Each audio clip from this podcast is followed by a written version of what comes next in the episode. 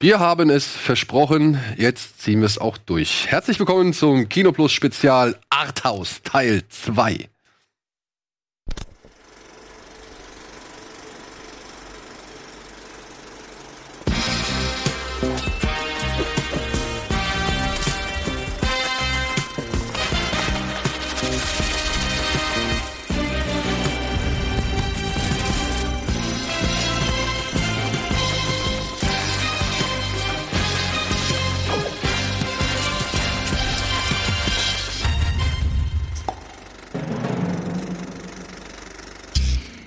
Und damit hallo und herzlich willkommen zu einer weiteren Spezialausgabe und damit auch zu einer weiteren Fortsetzung. Denn, ja, Antje, Wolfgang, Tino und ich haben uns einmal hingesetzt und wollten über das Jubiläum 25 Jahre Arthouse sprechen.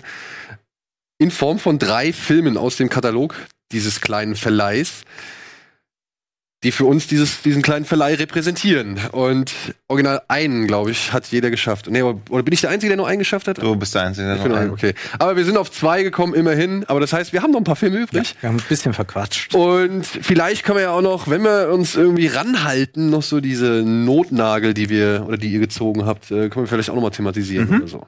Ja, aber kurz noch mal zur Erklärung, weil ich dann doch unter den Kommentaren des Videos habe ich dann doch ein paar Kommentare gelesen, die fand ich halt äh, ein bisschen merkwürdig, weil ich gedacht habe, wir haben es eigentlich wirklich erklärt, aber das haben wir offenbar nicht.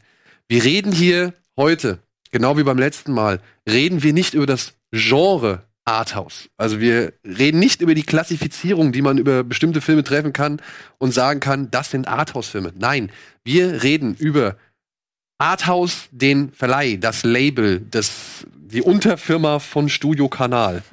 Ja, also eine, eine Firma, die halt DVDs und Blu-rays rausbringt und die jetzt 25 Jahre alt geworden ist und halt einen riesengroßen Katalog an wirklich tollen Filmen besitzt. Da können wir mal einen kleinen Blick drauf werfen, denn wir haben noch mal diese kleine schöne Matz, die wir schon beim ersten Mal abgefeuert haben, die feuern wir jetzt auch noch mal ab.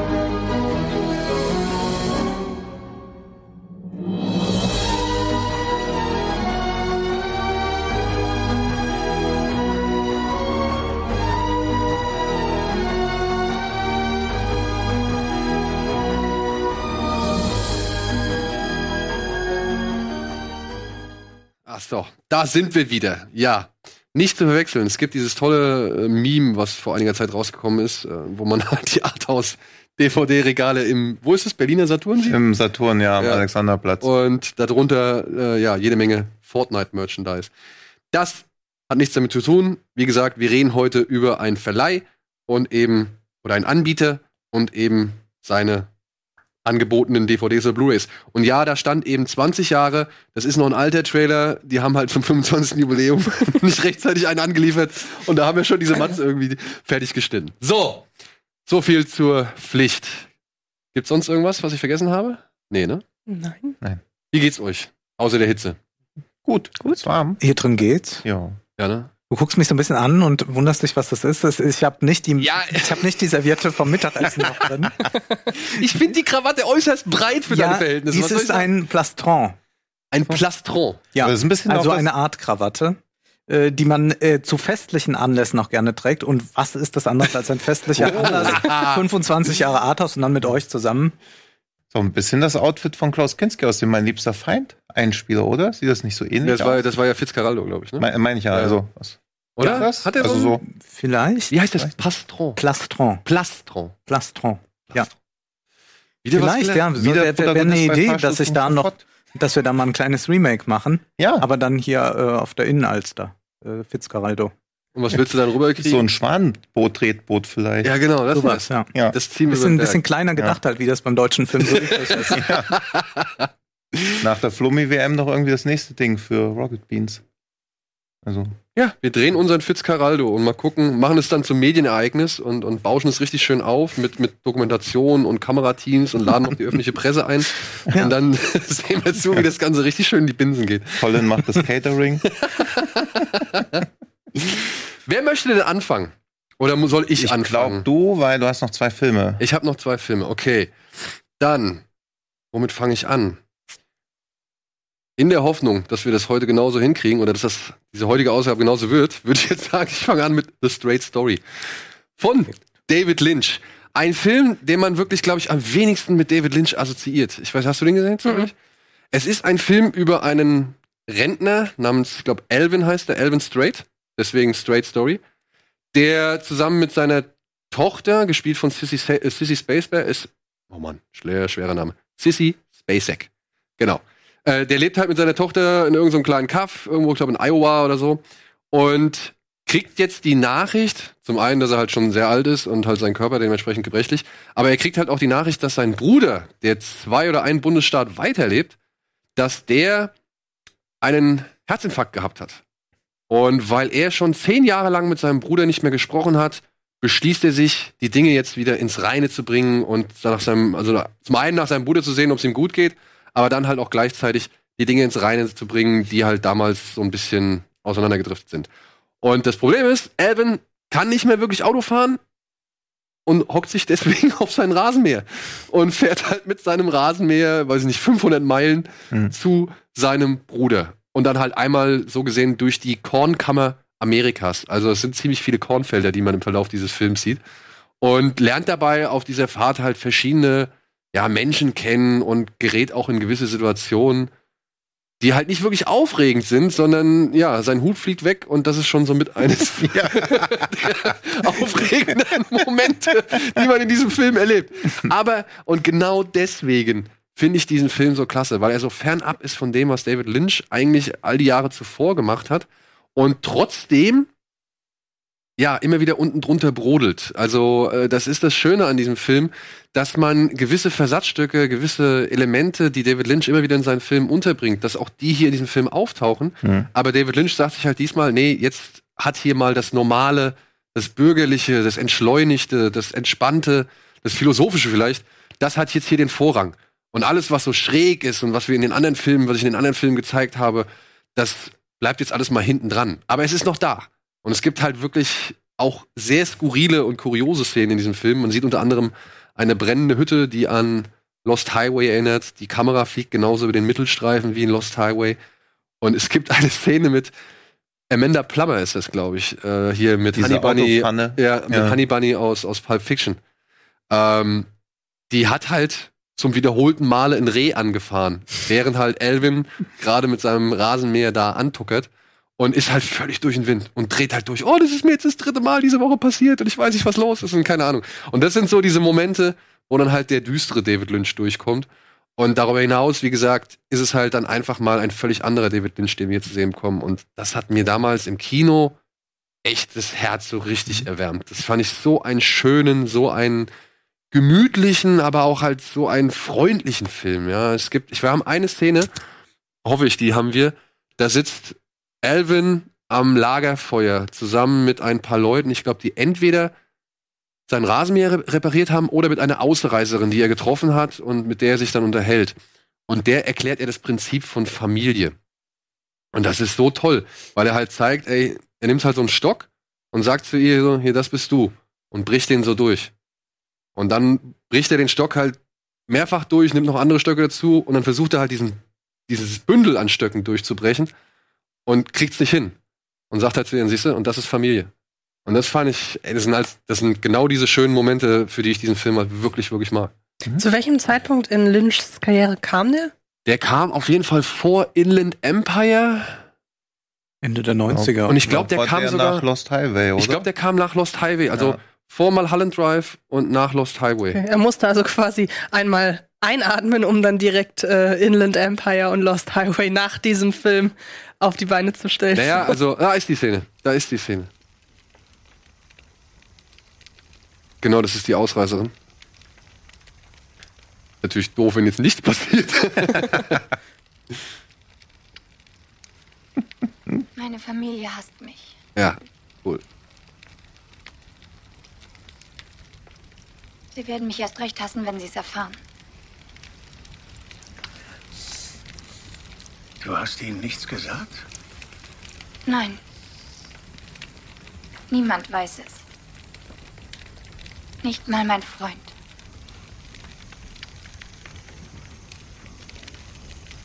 Weißt du, die spielen vielleicht verrückt, aber ich glaube nicht, dass sie so verrückt sind, dich verlieren zu wollen. Oder dein kleines Problem. Weiß ich nicht. Ich natürlich auch nicht, aber ein warmes Bett und ein Dach überm Kopf, das ist doch allemal besser als Würstchen grillen mit einem alten Kauz, der auf einem Rasenmäher durchs Land fährt.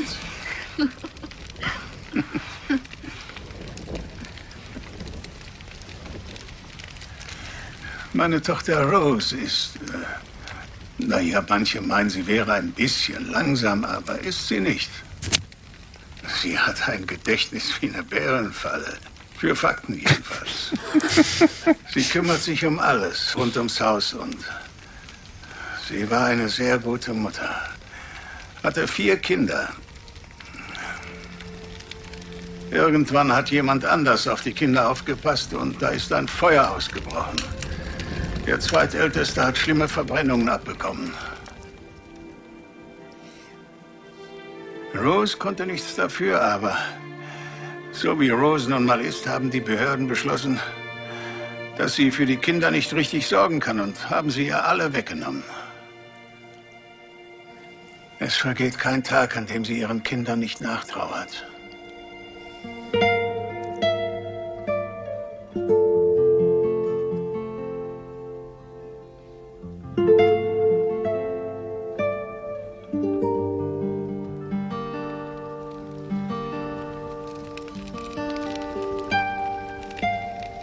Als meine Kinder noch klein waren, habe ich immer ein Spiel mit ihnen gespielt. Ich habe jedem einen Stock in die Hand gedrückt, jedem einen, und dann habe ich gesagt, sie sollten ihn durchbrechen. Natürlich ging das ganz leicht. Dann sagte ich, sie sollten die Stöcke zu einem Bündel zusammenschnüren und das versuchen durchzubrechen. Was natürlich nicht ging. Dann sagte ich, dieses Bündel, das ist die Familie.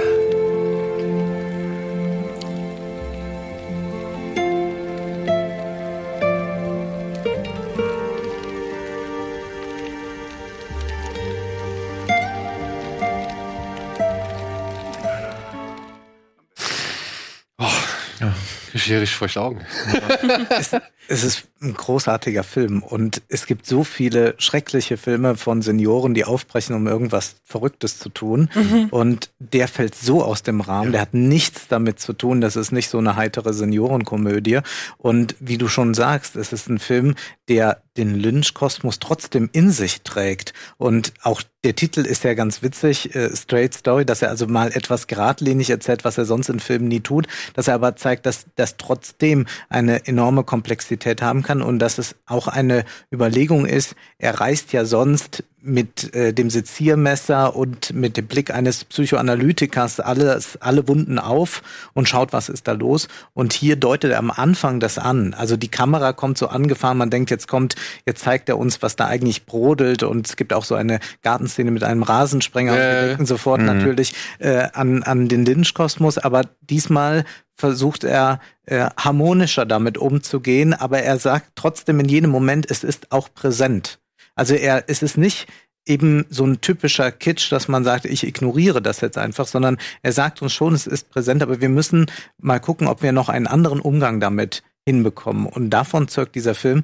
Also ich finde, das ist wirklich ein, ein auch noch bis heute sehr unterschätzter Lynch, Ja. weil immer natürlich Ja. die anderen zurecht genannt werden. Und dann sagt man hier, na ja, da ist ihm das mal so passiert. Aber ich glaube, das ist sehr, sehr bewusst, äh, mal zu zeigen, ich kann auch äh, meinen Kosmos in einer anderen Art erzählen, ohne dass ich meine Idee von Filme machen und auch vom Denken über Gesellschaft verrate. Und vor allem auch, also ich finde, was du sagst, das merkt man an anhand zum Beispiel solchen Momenten. Ähm, da sieht die Kamera, wie gesagt, die, die fährt halt sau oft über irgendwelche Felder drüber und was weiß ich, und Landschaften und so. Und einmal sieht man sie von oben, beziehungsweise sieht man Elvin von oben auf seinem Traktor fahren und dann schwenkt die Kamera so hoch in den Himmel und bleibt da einfach so in diesem Himmel und geht dann wieder runter. In jedem anderen Film wäre jetzt schon Elvin an irgendeinem anderen Ort oder hätte so und so viel Kilometer hinterlegt. Nein, Elvin ist einfach zehn Meter weiter gefahren. und, das, Ja. und das ist so, wo ich dann auch, wo man halt auch irgendwie merkt, ey, Lynch wusste genau, was er da macht. Ja, Ja. also er hat das wirklich genauso bewusst entschieden. Das ist nicht irgendwie eine Ausfallerscheinung oder so, meiner Ansicht nach, sondern es ist wirklich eine konsequente Entscheidung, eben diese Entschleunigung zu feiern und sich mal darauf zu fokussieren. Und das, ja, neben so vielen anderen, auch Richard Farnsworth hier, der Elvin spielt, der ist halt, der muss nicht viel machen. Der muss wirklich nicht viel machen. Der hat einfach nur sein Gesicht und mit diesem Gesicht erzählt er schon so viel und äh, ist halt so großartig in der Rolle. Aber auch Sissy Spacek, obwohl man sie gar nicht so viel sieht. Ja, aber sie hat halt so zwei prägnante Ja. Szenen. Also die eine haben wir jetzt quasi gesehen. Und Richard Farnsworth sitzt einfach nur da mit den wässrigen Augen. Ja. Ich meine, da ist man ja schon automatisch auch ergriffen. Und obwohl er natürlich echt dieses betuliche Tempo hat, finde ich, fühlt er sich auch keine Sekunde. Also es ist einer der wenigen Filme, bei denen ich sagen würde, der hört auch im perfekten Moment auf. Da ist echt Ja. nichts zu viel dran. Also Er hört wirklich im perfekten Moment Ja. auf. Also Und- mehr muss man auch, ja. also das ist auch so nee, schön, nee, aber echt perfektes dass er halt auch nicht nochmal irgendwie was sagt oder so, sondern einfach wortlos. Film zu Ende. Und du weißt genau, alles ist richtig, alles ist an seinem Platz.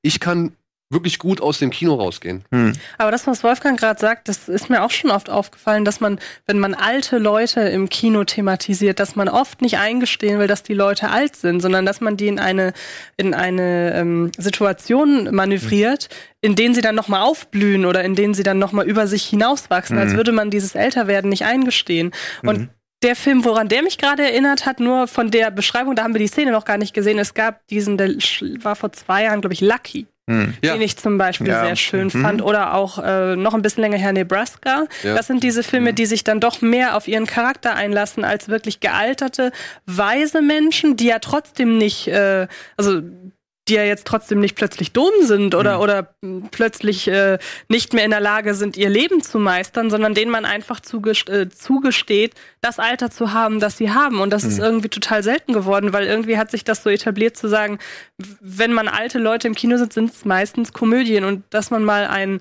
einen Film mit einer alten Person im Mittelpunkt sieht, der dann auch ja gerne durchaus humoristisch sein darf. Stichwort äh, ah, wie hieß der auf Deutsch? Ein Gauner und Gentleman. Das war ja auch, da hat man dem auch zugestanden, alt zu sein. Da war es dann so ein bisschen heiterer, das war dann auch wieder fein. Oder aber er an, wollte halt auch nicht einsehen, dass er alt ist. Ne? da war es Ja. dann ja fast wieder Thema, so Mhm. gesehen. Aber so, aber es ist irgendwie so eine Ausnahmeerscheinung, dass man solche Filme halt hat. Und Es ist so ein, so ein Ermunterungs- äh, oder Erbauungskino Ja. für die. Senioren, das gemacht wird. Ja, oder irgendwie, ich glaube, Und uns. jeder 90-Jährige musste jetzt einen Mhm. Tangokurs belegen oder wenn er 100 ist, aus ja, dem ja, weil Fenster so irgendwie ja mit 40 denkt man so, okay, Oh, sehr gut. Altern wird halt doch nicht so schlimm. Aber dann immer, haha, die machen sich in die Hose, sind unkontinent, das ist halt nicht lustig. Also Nee. es wird ja immer nur so, also sie geben ja die Charaktere immer der Lächerlichkeit preis, tun dann aber so, als ob sie die Charaktere liebevoll behandeln. Das Ja. ist ja ganz selten der Fall. Also außer Lucky fällt mir da nichts ein. Nebraska mochte ich auch sehr, aber der ist halt wieder sehr bedeutungsschwanger Mhm, und der nimmt sich der Protagonist ja auch selbst sehr ernst. Er nimmt sich auch überhaupt nicht ernst. Das ist halt einfach so sein Ding, das will er noch durchziehen, fertig. Also es ist ja wird eine sehr wortlose Ja. Art wie im Western eigentlich Ja. da und auch es ist ein, natürlich auch eine Hymne an die amerikanische Landschaft. Mhm. Ja. Also das, das ist auch ein Film, Ja. den kann man woanders kaum drehen. Ja. Das stimmt. Und obwohl er so lang, also heutzutage würde der Film ja auch nicht mehr gehen. Also 2019 einen Film über einen Typen zu machen, der 80 ist, irgendwo in Texas wohnt, so ein Flanellhemd anhat und so einen Hut, der fährt halt nur noch zum Trump wählen, irgendwie 500 Meilen im Rasenmäher, aber nicht um irgendwie Familienfrieden. Ja, aber das ist ja irgendwie leider so. Also auch äh, über ihn als Person wird gar nicht geurteilt. Also er ist einfach nur ein Mensch ohne große Ansichten, beziehungsweise er ist der Vater und der Bruder und es wird gar nicht mehr auf den Charakter eingegangen. Also es ist halt so eine kleine Story, dass das ganze Umfeld keine wirkliche Rolle Ja gut, spielt. aber hier und da, ne, kommen ja diese einen Ja, die aber so- halt irgendwie so ein bisschen versuchen, Albert Elvin auch zu, zu charakterisieren, ne? Der, also man, man ja, aber man ja muss so sich halt sein eigenes Bild quasi Genau. machen. Also er wird nicht am Anfang erklärt. nicht thematisiert, er Ja, wird nicht erklärt, sondern er erklärt sich durch seine Handlung, das, was er sagt. Und dann schließt man halt so daraus, findet man das cool oder nicht. Weil die Lagerfeuer-Szene ist natürlich auch sehr angreifbar. Also in ihrem ganzen Kitsch. Und bist du in der Mitte in zwei gebrochen, als du Kinder bekommen hast? Ja auch nicht. Also das, diese Stockmetapher ist halt schon, die funktioniert erst dann, weil sie so stark ist. Ja, man kann die ganzen Stöcke nicht zusammen auseinanderbrechen, aber dass jetzt jeder Mensch in sich zerbrochen wird, wenn er Kinder bekommt. Nein, halt, aber jeder Mensch ist zerbrechlich alleine. Das Mhm. ist ja die Botschaft. Was die nicht Okay, ja, dann mag mag ich Lynch seit heute auch. ja, aber ja, aber trotzdem ist sie ja ein bisschen. Aber ich schräg. fand ganz schön, Also, ich glaube, du hast es am Anfang so erzählt, als könnte man die Szene sehen. Ich meine aber auch- Ich habe sie auch im Kopf Ich- so gehabt, dass man ich das meine sieht. auch, er- ja. ich er habe, einmal ich habe so. sie auch so im Kopf, Ja, aber sie ich kommt, auch. glaube ich, nicht. Ich glaube, sie kommt später.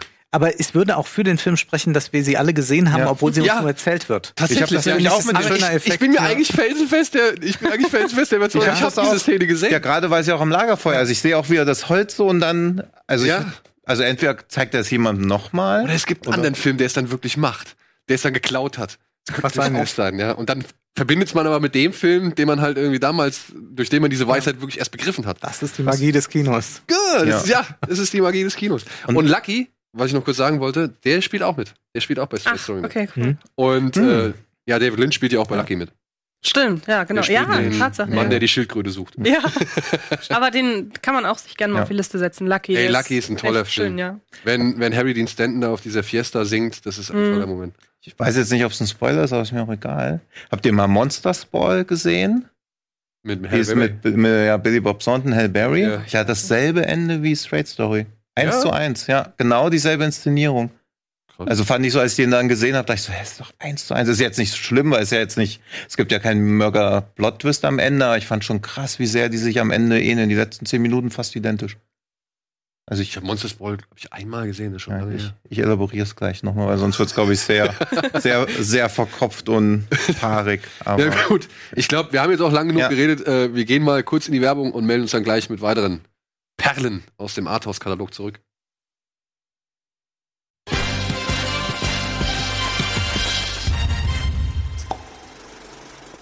Ausgerechnet jetzt läuft mir die Nase, deswegen muss einer von euch schnell mal. ja, gib mir was zu ich trinken. trinke was. Ja. äh, gib mir was zu trinken und wer möchte als nächstes weitermachen?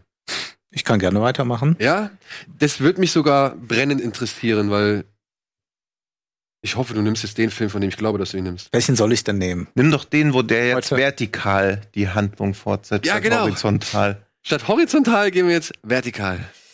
Also du möchtest jetzt äh, Fahrstuhl zum Schafott haben. ich möchte jetzt gerne einen. Fahrstuhl zum Schafott Wir haben. gehen also Ach, weil zurück der- ins Jahr oh, ah. 1957. ist ja gedreht worden. 1958 kam er in die Kinos. Ein französischer Film von Louis Malle. Und ich weiß nicht, haben wir einen Ausschnitt Ja, haben, da? einen Ausschnitt. Haben wir da? Und wir sehen hier Jeanne Moreau. Und das ist ihr Geliebter. Und der soll einen Mord begehen für sie. Und zwar soll er ihren Mann umbringen, damit sie dann gemeinsam als Paar leben können. Und sie natürlich auch erben, denn dieser Mann ist sehr reich, ein reicher Unternehmer. Und es geht aber etwas schief. Er bleibt im Aufzug hängen. Und dieser Fahrstuhl führt dann quasi zum Verschott, äh, Schafott. Und sie, äh, Jeanne Moreau, wandelt alleine durch die Nacht und fragt sich, warum er nicht kommt. Ist er mit einer anderen durchgebrannt? Und parallel gibt's noch eine weitere Erzählung, nämlich sein Auto wird gestohlen von einem jungen Paar. Und auch dort ereignet sich ein Krimi-Plot. Und am Ende wird alles zusammengeführt, sehr elegant in 90 Minuten nur. Dino Ventura. Oh, wie lange haben wir Hm. den schon nicht mehr gesehen? Hm. In 90 Minuten. Ja. ja. Das klingt ja eigentlich so wie die Blaupause des äh, französischen Kinos. Ne? Ist es, es ist aber auch Film noir natürlich.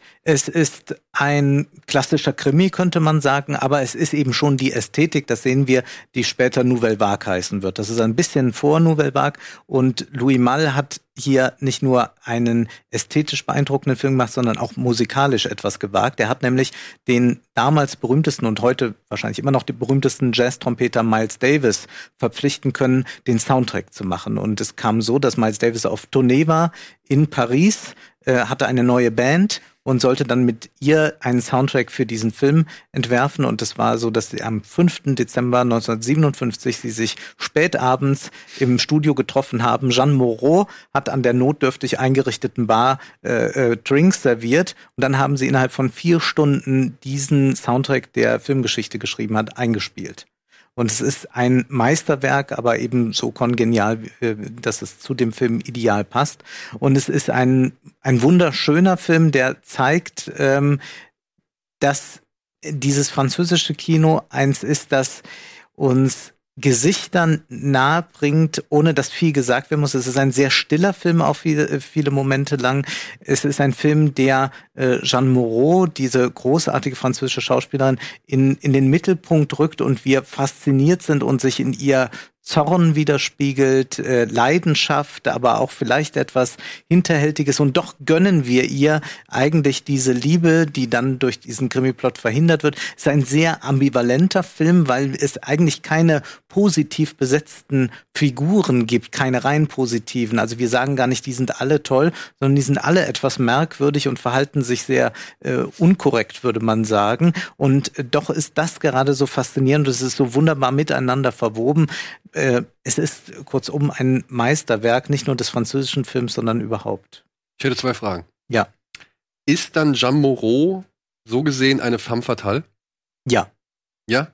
Das würde ich sagen, ja. Und ist das eine der ersten dann gewesen, die es, sag ich mal, gab? Ich meine, was hast du gesagt, 1957? Nee, es gab ja schon in den 40er Jahren, gab es ja schon Film Noir in Amerika. Also das ist ja wieder eher ein amerikanisches Genre.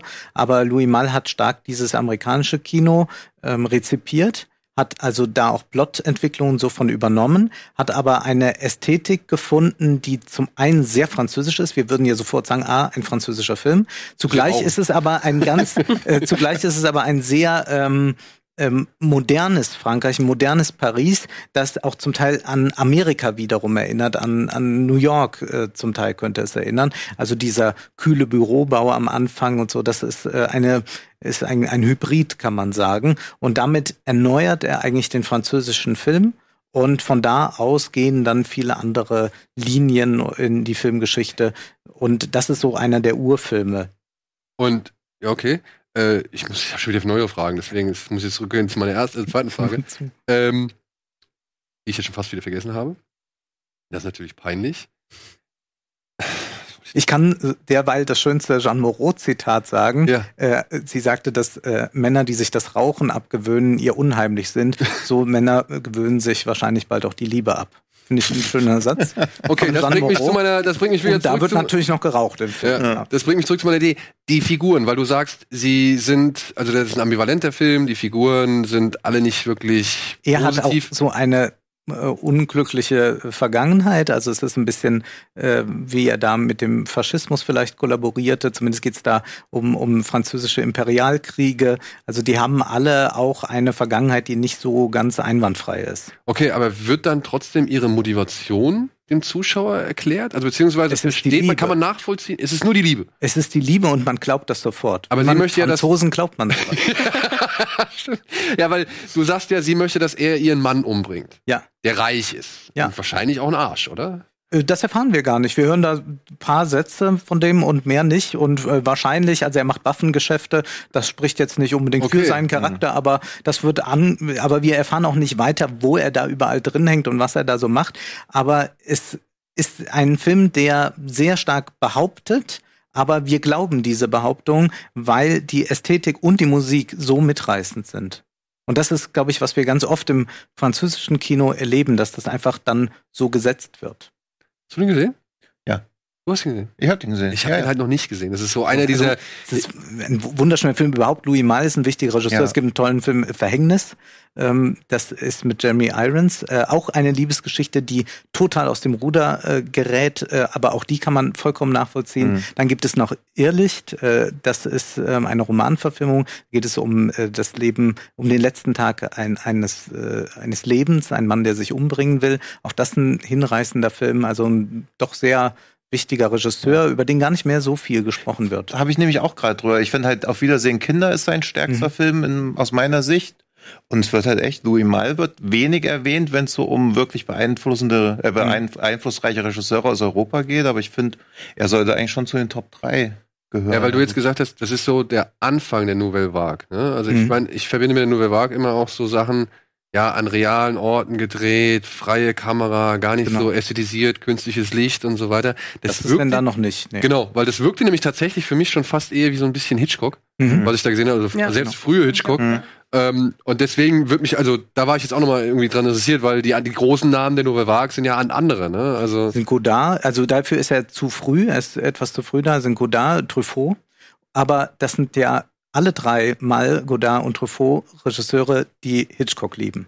die sich mit Hitchcock beschäftigt haben, die zum Teil Wie haben Sie das gemacht, Mr. haben. Hitchcock, ne? Die, äh, Genau. äh, Und deswegen ist das natürlich dieser Einfluss da. Und das äh, Nouvelle Vague Kino wird dann rauer.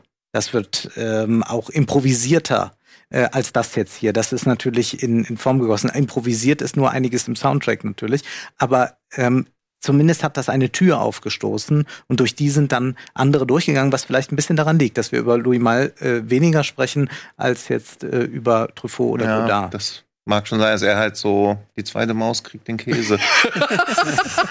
ja, er hat halt schon irgendwie den Weg bereitet, aber er war schon, also der Film wird, aber er steht natürlich auch ein bisschen im Schatten des Soundtracks. Das Ja. ist auch noch mal ein bisschen ein Luxusproblem für den Regisseur, weil wenn über Fahrstuhl zum Schafott gesprochen wird, wird immer auch stark über den Soundtrack gesprochen. Ja, ich meine, wie gesagt, den Titel, den kenne ich schon so viele Jahre. Ja. Ja. Den kenne ich, den kenne ich, weiß ich nicht, vielleicht sogar schon länger als James Bond oder so, weil mein Opa irgendwie davon Hm, ja. erzählt hat, was weiß ich. Aber ich habe es halt nie geschafft, mir diesen Film anzugucken. Und Gott sei Dank war Arthouse so nett und hat uns ja hier zu jedem Film, den wir hier vorstellen, nochmal eine Disc geschickt. Ja, sehr gut. Den werde ich mir auf jeden Fall reinziehen. Mhm. Da habe ich echt Bock drauf. Die Lücke Ja. muss geschlossen werden. Ja. Und auch schön erfrischend, dass er auch nur 90 Minuten geht, weil es klingt auch alles so nach zwei Stunden wieder, aber auch da, dafür, dass er aus 1957 ist und sich jetzt immer noch so anfühlt, als ob keine Minute zu viel ist, das ist ja auch immer noch so ein, also Muss man auch erstmal Dienst. schaffen. eben, Heutzutage. also Ja gut, so. Fahrstuhl, zum- äh, Fahrstuhl zum Schafott. Wer möchte als nächstes? komm, dann mach ich mal was Uplifting, mach ich mal Dead Girl. Aber warte mal, du hattest schon. Ich hatte Network und, wir haben schon über Network gesprochen. Nein. nee. Ja, ich wollte erstmal Dead Girl, weil Okay, der halt irgendwie, ich glaube, da sind wir nicht einheitlicher Meinung. Also das ist ja auch das Schöne. Also 99% der Arthouse-Filme ist man, die will man ja eigentlich nur, dass möglichst viele Leute sie sehen. Ich glaube, Dead Girl ist irgendwie ein Film, an dem sich mehr die Leute reiben, der mir aber auch sehr viel bedeutet. Aber ich mag halt auch gern solche Filme, die zwischen, ja, was ist das denn? Das ist ja schon irgendwie, also bei Leftovers wurde mal in der Variety geschrieben, dass das Misery Porn ist und Dead Girl kommt auch an sowas ran. Also das ist einfach nur sich so an dem Elend der Leute, an der Trauer sich labt, aber das mag ich sehr Ja, gerne. zumindest sehen. splittet es ja ein Elend, so gesehen, Ja, ja. in fünf In verschiedene Stränge auf. Ja, wie das halt sich so ausbreitet, weil wenn ein Mensch stirbt, wollen wir vielleicht erstmal den Trailer angucken? Erzähl was! Ja, beziehungsweise wir Ja. können auch den Trailer angucken zu Dead Girl, falls wir den haben, ja? Endlich mal ein R-Rated-Film hier. Aber grün. Ja. Wie kann das sein? Oder haben wir auch nichts? Schade, dann erzähl was.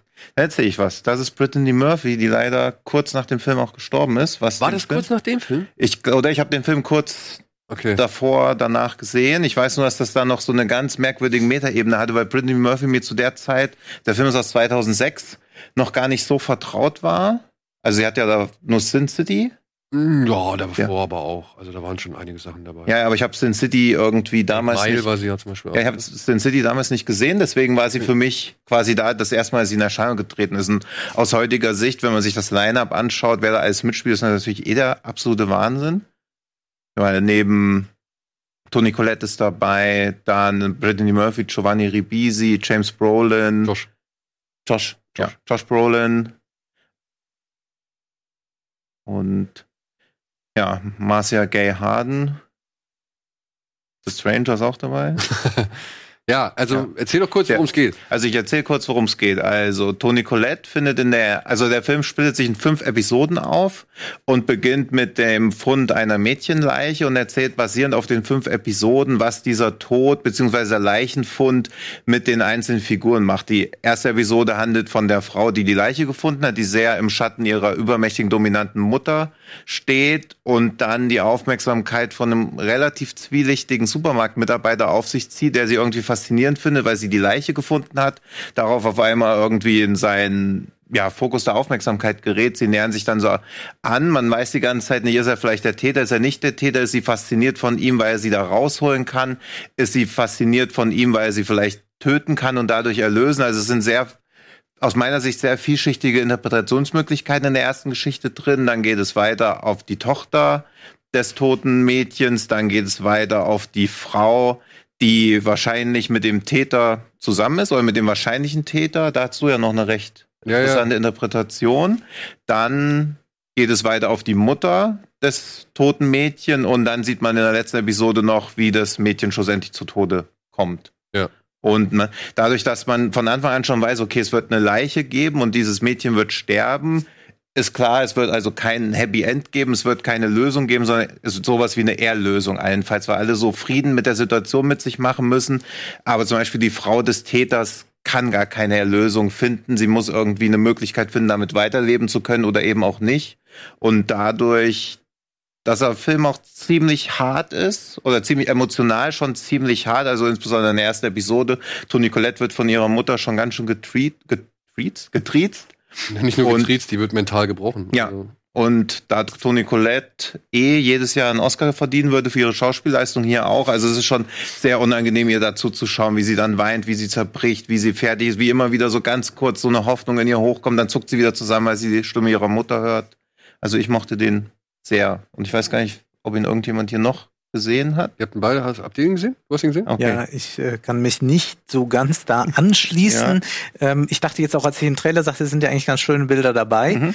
Ähm, aber ich habe ein Problem mit Filmen generell, die, so sehr, also du hast eigentlich das, was du einleitend sagst, das würde ich einfach gegen den Film wenden.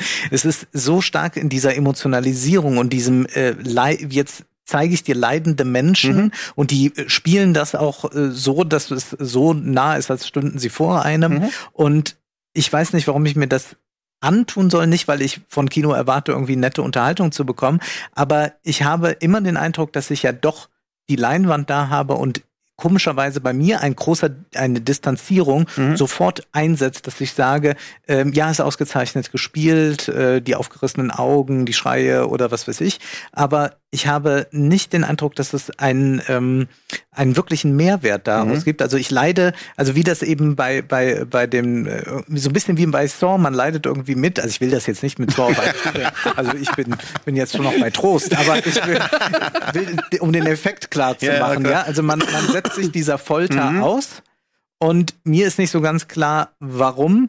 Ähm, der Film so stark dabei verharrt. Mhm. Er, er, er spaltet das natürlich auf, was Mhm. immer ganz, äh, ganz äh, auflockernd sein kann. Aber ich glaube, das ist ein, ein grundsätzliches Problem Mhm. bei solchen Filmen. Ja. Ja, ich, Du, Entschuldigung. aber du hattest ja mal, wenn ich es richtig verstanden habe, gesagt, dass Filme bei dir erst so durch den Kopf ins Herz gehen, also erst durch die Gedanken, die Gefühle. Ich glaube, bei mir geht's eher so andersrum. Wenn ein Film bei mir Gefühle auslöst, geht er auch in den Kopf. Kann natürlich auch in den Kopf gehen, Ja. aber dann berührt er mich halt nicht so stark, dann gerät er auch schnell in Vergessenheit. Und der, natürlich ist das komplett manipulativ, was da passiert. Teilweise ja schon bis, wo man sich so fragt, okay, muss es jetzt wirklich, ja, es ist schon manipulativ, plakativ. Also Mhm. deswegen, aber das, für mich funktioniert das halt super. Mhm. Deswegen dachte ich, nehme den mal, weil ich mir schon dachte, dass der hier am ehesten Du, Verreibung. ich finde den insofern interessant, weil er hat ein verdammt gutes, eine verdammt gute Besetzung. Hm. Ja, also da sind wirklich tolle Leute dabei.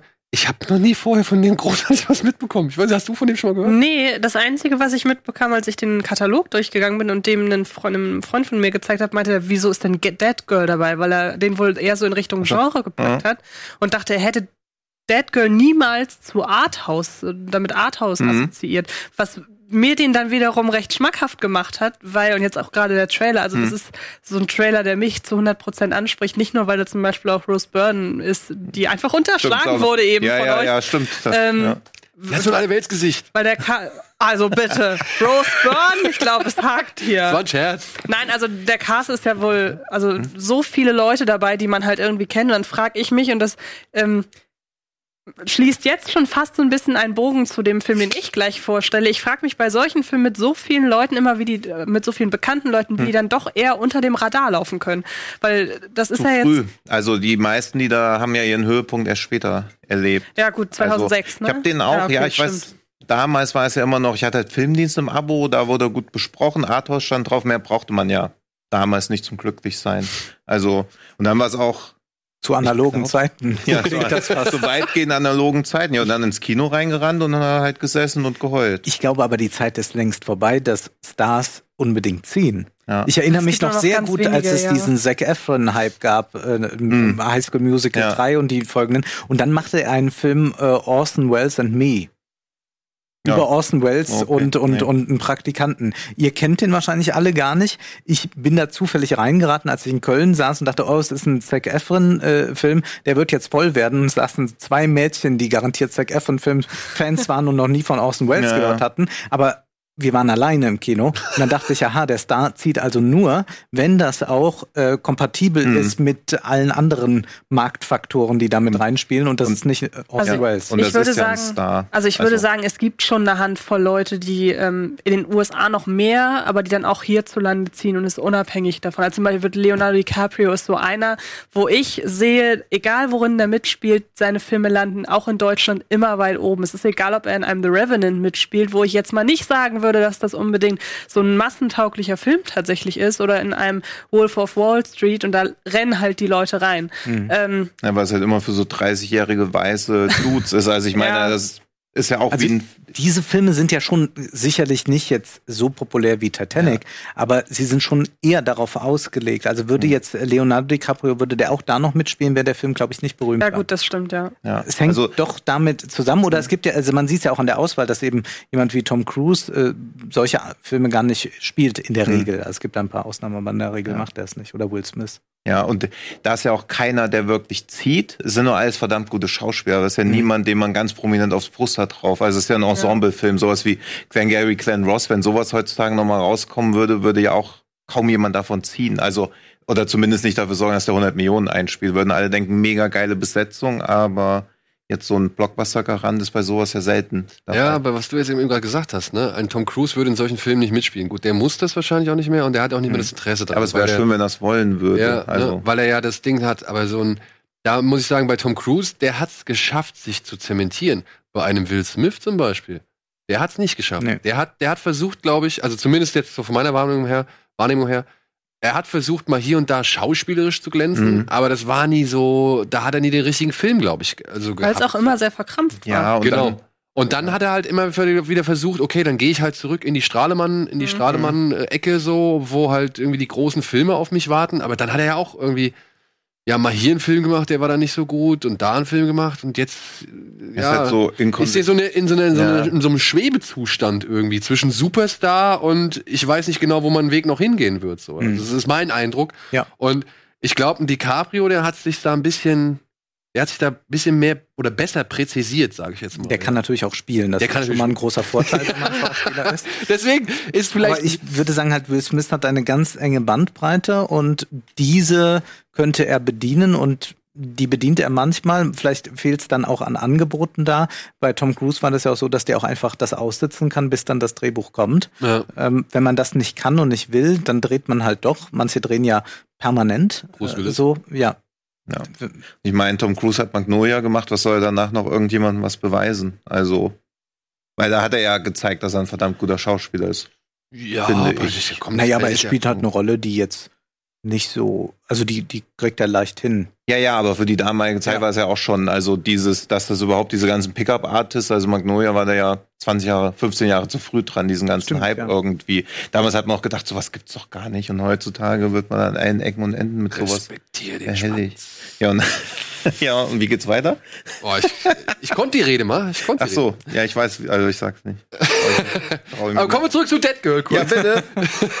Ich fand es halt, äh, Ja. ähm, ich bin, glaube ich, irgendwo zwischen euch, weil ich fand, manche Geschichten waren nicht unbedingt, ja, so dienlich für die Tragödie. Ja, also ich fand den Ansatz cool zu zeigen, okay, hier ist ein Mensch tot. Inwieweit, wie sagt der Amerikaner dazu, inflected? Ja, Impact. Ja, genau. Also inwieweit beeinflusst das oder wie, wie weit ist der Einfluss von einem solchen Tod? Weil für den Toten ist es letztendlich egal. Hm. Ja, aber alle anderen Menschen haben ja damit zu, zu, zu kämpfen und zu knabbern. Und ich fand das, diese verschiedenen Facetten zu zeigen, fand ich eigentlich ziemlich cool. Also das hat mir sehr gut gefallen. Wie gesagt, in der dritten Folge ist halt für mich, also die, die entscheidende Folge ist für mich die dritte, weil die lässt für mich eine Möglichkeit offen, Hm? die dem Zuschauer vielleicht sogar ähm, doch etwas positiver aus dem, aus dem Kino schicken könnte, obwohl das eigentliche Ende, es ist halt, muss man ja sagen, es ist ja chronologisch fast genauso zusammengesetzt wie Pulp Fiction oder so, Hm. äh, weil das eigentliche Ende, was wir als Zuschauer sehen, ist jetzt nicht wirklich positiv. Nee, nee, gar nicht. Ja, also das eigentliche Ende des Films ist halt äh, schon deprimierend, aber ich finde, da gibt's dann doch die eine oder andere Facette äh, in der gerade dritten Episode, wo ich gedacht habe, ah, vielleicht ist es ja doch so. Und ich finde, man könnte es in diese Richtung deuten. Mhm, mhm. Kann man. Muss man nicht. Es gibt auch viele Indizien, die für eine andere Richtung sprechen. Und das fand ich, das hat mir ganz gut gefallen. E hat mir halt, wie gesagt, der Film ab der Hälfte eher so ein bisschen gefallen. Ich fand halt die beiden Geschichten voran mit Toni Collette. Hm? Ja, die war okay, aber da wusste ich noch nicht so wirklich genau, ist es jetzt eine, also ich wusste ja nicht, dass der Film auch für fünf verschiedene Episoden Hm. hinausläuft, sondern dachte mir so, wie lange will er jetzt die Geschichte von Toni Collette noch spinnen? Ja, das ist ein bisschen das Problem, wenn man überhaupt nicht weiß, dass der auf Episoden basiert, könnte die erste Episode wirklich recht lang sein, weil man ja nach 20 Minuten schon denkt, okay, was soll denn da jetzt, Ja, was soll denn jetzt noch kommen? Das soll ich jetzt noch 70 Minuten mir da reinziehen? Aber, ja, okay. das- Und dann, und dann kommt's halt anders. Und dann kommt die Geschichte, ich glaube, von Rose Byrne. Das Ja. ist dann genau die zweite. Und die fand ich schon wieder so gar nicht, also die hat sich nicht so für mich so da, dazugehörig angefühlt. Also die fand ich, die war ein Stück zu weit weg Hm. Zu dem eigentlichen Geschehen oder beziehungsweise zu all den Verbindungen, die die anderen Figuren herstellen. Und dann fand ich den halt gegen Ende hinaus, fand ich den halt besser. Aber ja, er schickt dich halt auch mit dem Elend nach Hause, ne? Eine Frage habe ich noch. Mhm. Ich weiß auch nicht, ob das ein Kriterium immer für einen Film ist. Das ist etwas, eine Frage, die ich mir öfters stelle. Mhm. Diesen Film habe ich vor längerer Zeit gesehen und hatte überhaupt keine Lust, ihn mir nochmal anzusehen Mhm. und habe es noch nicht gemacht. Ähm, würdet ihr euch diesen Film zweit, ein zweites, drittes, viertes Mal gerne ansehen? Ich kann sagen, bei Fahrstuhl zum Schafott, den habe ich schon oft gesehen Mhm. und da freue ich mich auch Ja. wieder drauf, äh, jetzt nicht gleich morgen, aber Mhm. den bald wieder zu sehen. Ich habe das bei Filmen mal mich gefragt, ob das ein Qualitätskriterium schlechthin ist, wenn man sagt, den will ich häufiger gesehen haben Ja, oder denke ich nicht. auch. Pass auf, Hier pass auf, pass sehe ich ja. aber die Qualen des Films und denke, Ja. ach, nochmal mich dem aussetzen. Gute, gute, guter ja, Punkt. ja, ja, ich auch. Würde ich jetzt kurz mit einer Werbeunterbrechung spannend auflösen. Sehr gut. Weil ich glaube, wir kommen dann noch mal zu einem anderen Thema. Ja. Gleich nach der Werbung.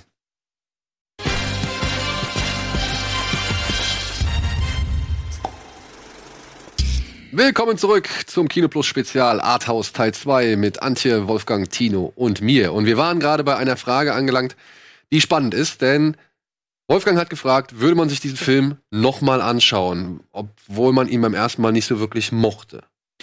Generell Also schaut beziehungsweise man sich einen ja. solchen Film, der so funktioniert, also auch wenn man ihn vielleicht äh, schätzt, nochmal an, also setzt man sich dem Leiden nochmal aus. Ja, und jetzt muss ich eine Situation aufgreifen. Ich hoffe, du hast da kein Problem mit, die wir vor einiger Zeit schon mal hatten. Da ging es um diesen Arthouse-Film. Ja. Also der gehört auch zum Label Arthouse, Apocalypse Now. Und Antje hat halt gesagt, Apocalypse Now, den sie zum ersten Mal gesehen hat, den findet sie, ich hoffe, ich gebe dich recht wieder, also rein filmisch Meisterwerk. Mhm. Aber sie möchte ihn nicht nochmal gucken. Weil er, also, und das ist für mein Empfinden, wie ich den Film aufgefasst habe, Apocalypse Now gegenüber das größte Lob, wenn ich sage, er zieht mich inszenatorisch, er, er zeigt mir das Kriegsgrauen, selbst wenn es äh, Mhm. stilisiert ist und Mhm. äh, selbst wenn das nicht die Realität abbildet, aber er repräsentiert für mich überstilisiert das Kriegsgrauen auf so eine fantastische Weise, dass ich mich dem sagen, relativieren wir das mal ein bisschen so eine Woche später, dass ich mich dem vorerst nicht mehr aussetzen möchte. Ah, was aber mm, nichts mm. damit zu tun hat, ich gehe aus dem Kino und dann ist das, das Gedankenmachen über den Film vorbei, Mhm. sondern einfach, ähm, ich mache mir meine Gedanken jetzt erstmal ganz viele Jahre lang und gucke den nur einmal und dann vielleicht irgendwann Genau. gucke ich ihn mir Aber nochmal das, an. das Ja. Gefühl wäre praktisch dasselbe, dass du sagst, ich will den jetzt erstmal, oder Genau, will ich den ja. wirklich jetzt nochmal irgendwann Mhm. sehen? Genau. Ja. Und ich glaube, mit genügend Abstand ist das immer möglich. Ja, also Meine ich schon. Es sollte jetzt nicht relativ, also es sollte vielleicht schon Einfluss in eine Filmkritik oder Besprechung oder, oder eine Betrachtung rein äh, fließen, so. Aber ich glaube, es sollte jetzt diesen Film nicht von vornherein Ja, Man kann diese Frage ja auch eher hypothetisch stellen. Man müsste sonst immer sagen, wir warten ein paar Jahre. wie Nee, aber es gibt schon- Aber ich erlebe es bei, bei vielen Festivalfilmen, die von ernsten Problemen handeln und äh, Mhm. da, das kommt dann zu einer äh, ganz schlimmen Operation oder so und das wird Mhm. dann endlos ausgewälzt, dieses Leid. Und das ist mitunter beeindruckend dargestellt und auch in, äh, inszenatorisch brillant. Und doch sagt man, gern schaut man das nicht ein zweites Mal sich an, Ja. äh, während ich bei ganz, ganz vielen Filmen sage, ja, sofort wieder oder mit einem gewissen, mit einem, mit einem gewissen äh, Zeitrahmen dazwischen schaue ich mir das wieder an. Und das ist so eine grundsätzliche Frage, die man, glaube ich, immer mal wieder stellen Ich kann. habe ich auch oft. Und die, die ich selber ungern nochmal schauen möchte, sind, glaube ich, eher Filme, die ich empfehle, wenn ich das andere wirklich als Lieblingsfilme. Eben, also, also zum Ja. Beispiel irgendwie das Turiner Pferd. Also bitte, das kann ich halt nie wieder ertragen. Aber es ist halt ein Meisterwerk. Also ich habe mich da so gut gefühlt. Aber jetzt zu wissen, okay, ich muss das jetzt nochmal durchleiden, um wieder dieses Gefühl hervorzurufen, sehe ich erstmal nicht. Vielleicht, wenn er mal irgendwann wieder in einem Kino läuft, zu Hause würde ich den nie wieder schauen. Aber den empfehle ich häufig. Während Aber- ich Filme, die ich geschaut habe und so denke, cool, jetzt wieder von vorne, weiß ich, okay, die machen mal mit mir irgendwas, aber die sind nicht unbedingt zwangsläufig auch Filme, die ich empfehlen würde. Oder der Seidene Faden. Auch mega Film, aber hab ich keinen Bock, den jemals wiederzusehen. Doch, das schon, Also, aber äh, nee, Antichrist finde ich groß. Bei mir ist Du, es dass du dir den seinen Ja. Faden nochmal Ja, anschaust, okay. ist klar. Ja, das ist das Thema. Ja. das ist mein Thema, genau. Ja, aber ja, wenn ich zum Beispiel Antichrist, können Ja, zweimal Antichrist, ineinander Den gucken. schaue ich Ja. nicht gerne Ja. zweimal hintereinander, Oh, nee. aber Nymphomaniac jederzeit. Puh, ja, okay, das ist- nee, nee. das, nee. Würde ich nicht machen. Nee, ich auch nicht. Nymphomaniac, eins und zwei. Ja, aber nee, die langen Fassungen dann auch.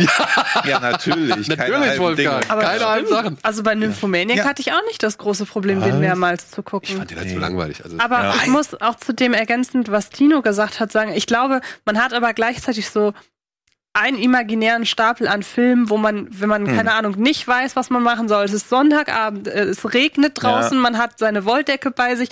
Was gucke ich jetzt? Dann hat man so einen Stapel von 10, 20 Filmen. Das sind die Filme, die man wirklich immer gucken kann. Und das sind Hm. Ja. dann selten so Sachen wie Antichrist Nee, das, zum ist ja eher so, das ist ja eher so Soul Food, das ist ja fast Wiedertreffen mit guten Freunden. Eben genau, Also, und das sind dann, da, da, da muss man dann auch gar nicht um, das sind dann auch vielleicht gar nicht die besten Filme, das sind einfach die Filme, die einem persönlich was bedeuten, wo man das dann halt echt unterscheiden kann. Das sind dann auch Sachen, keine Ahnung. Für mich gehört, habe ich jetzt am Wochenende gerade erst wieder geguckt, Bridesmaids zum Beispiel dazu oder, oder nee, wie, die, Mhm. wie heißt der? Bride Wars. Genau, mit Anne Hathaway und noch einer anderen. Nee, ich kenn und das sind so diese, Blonden, oh, wer war das denn noch?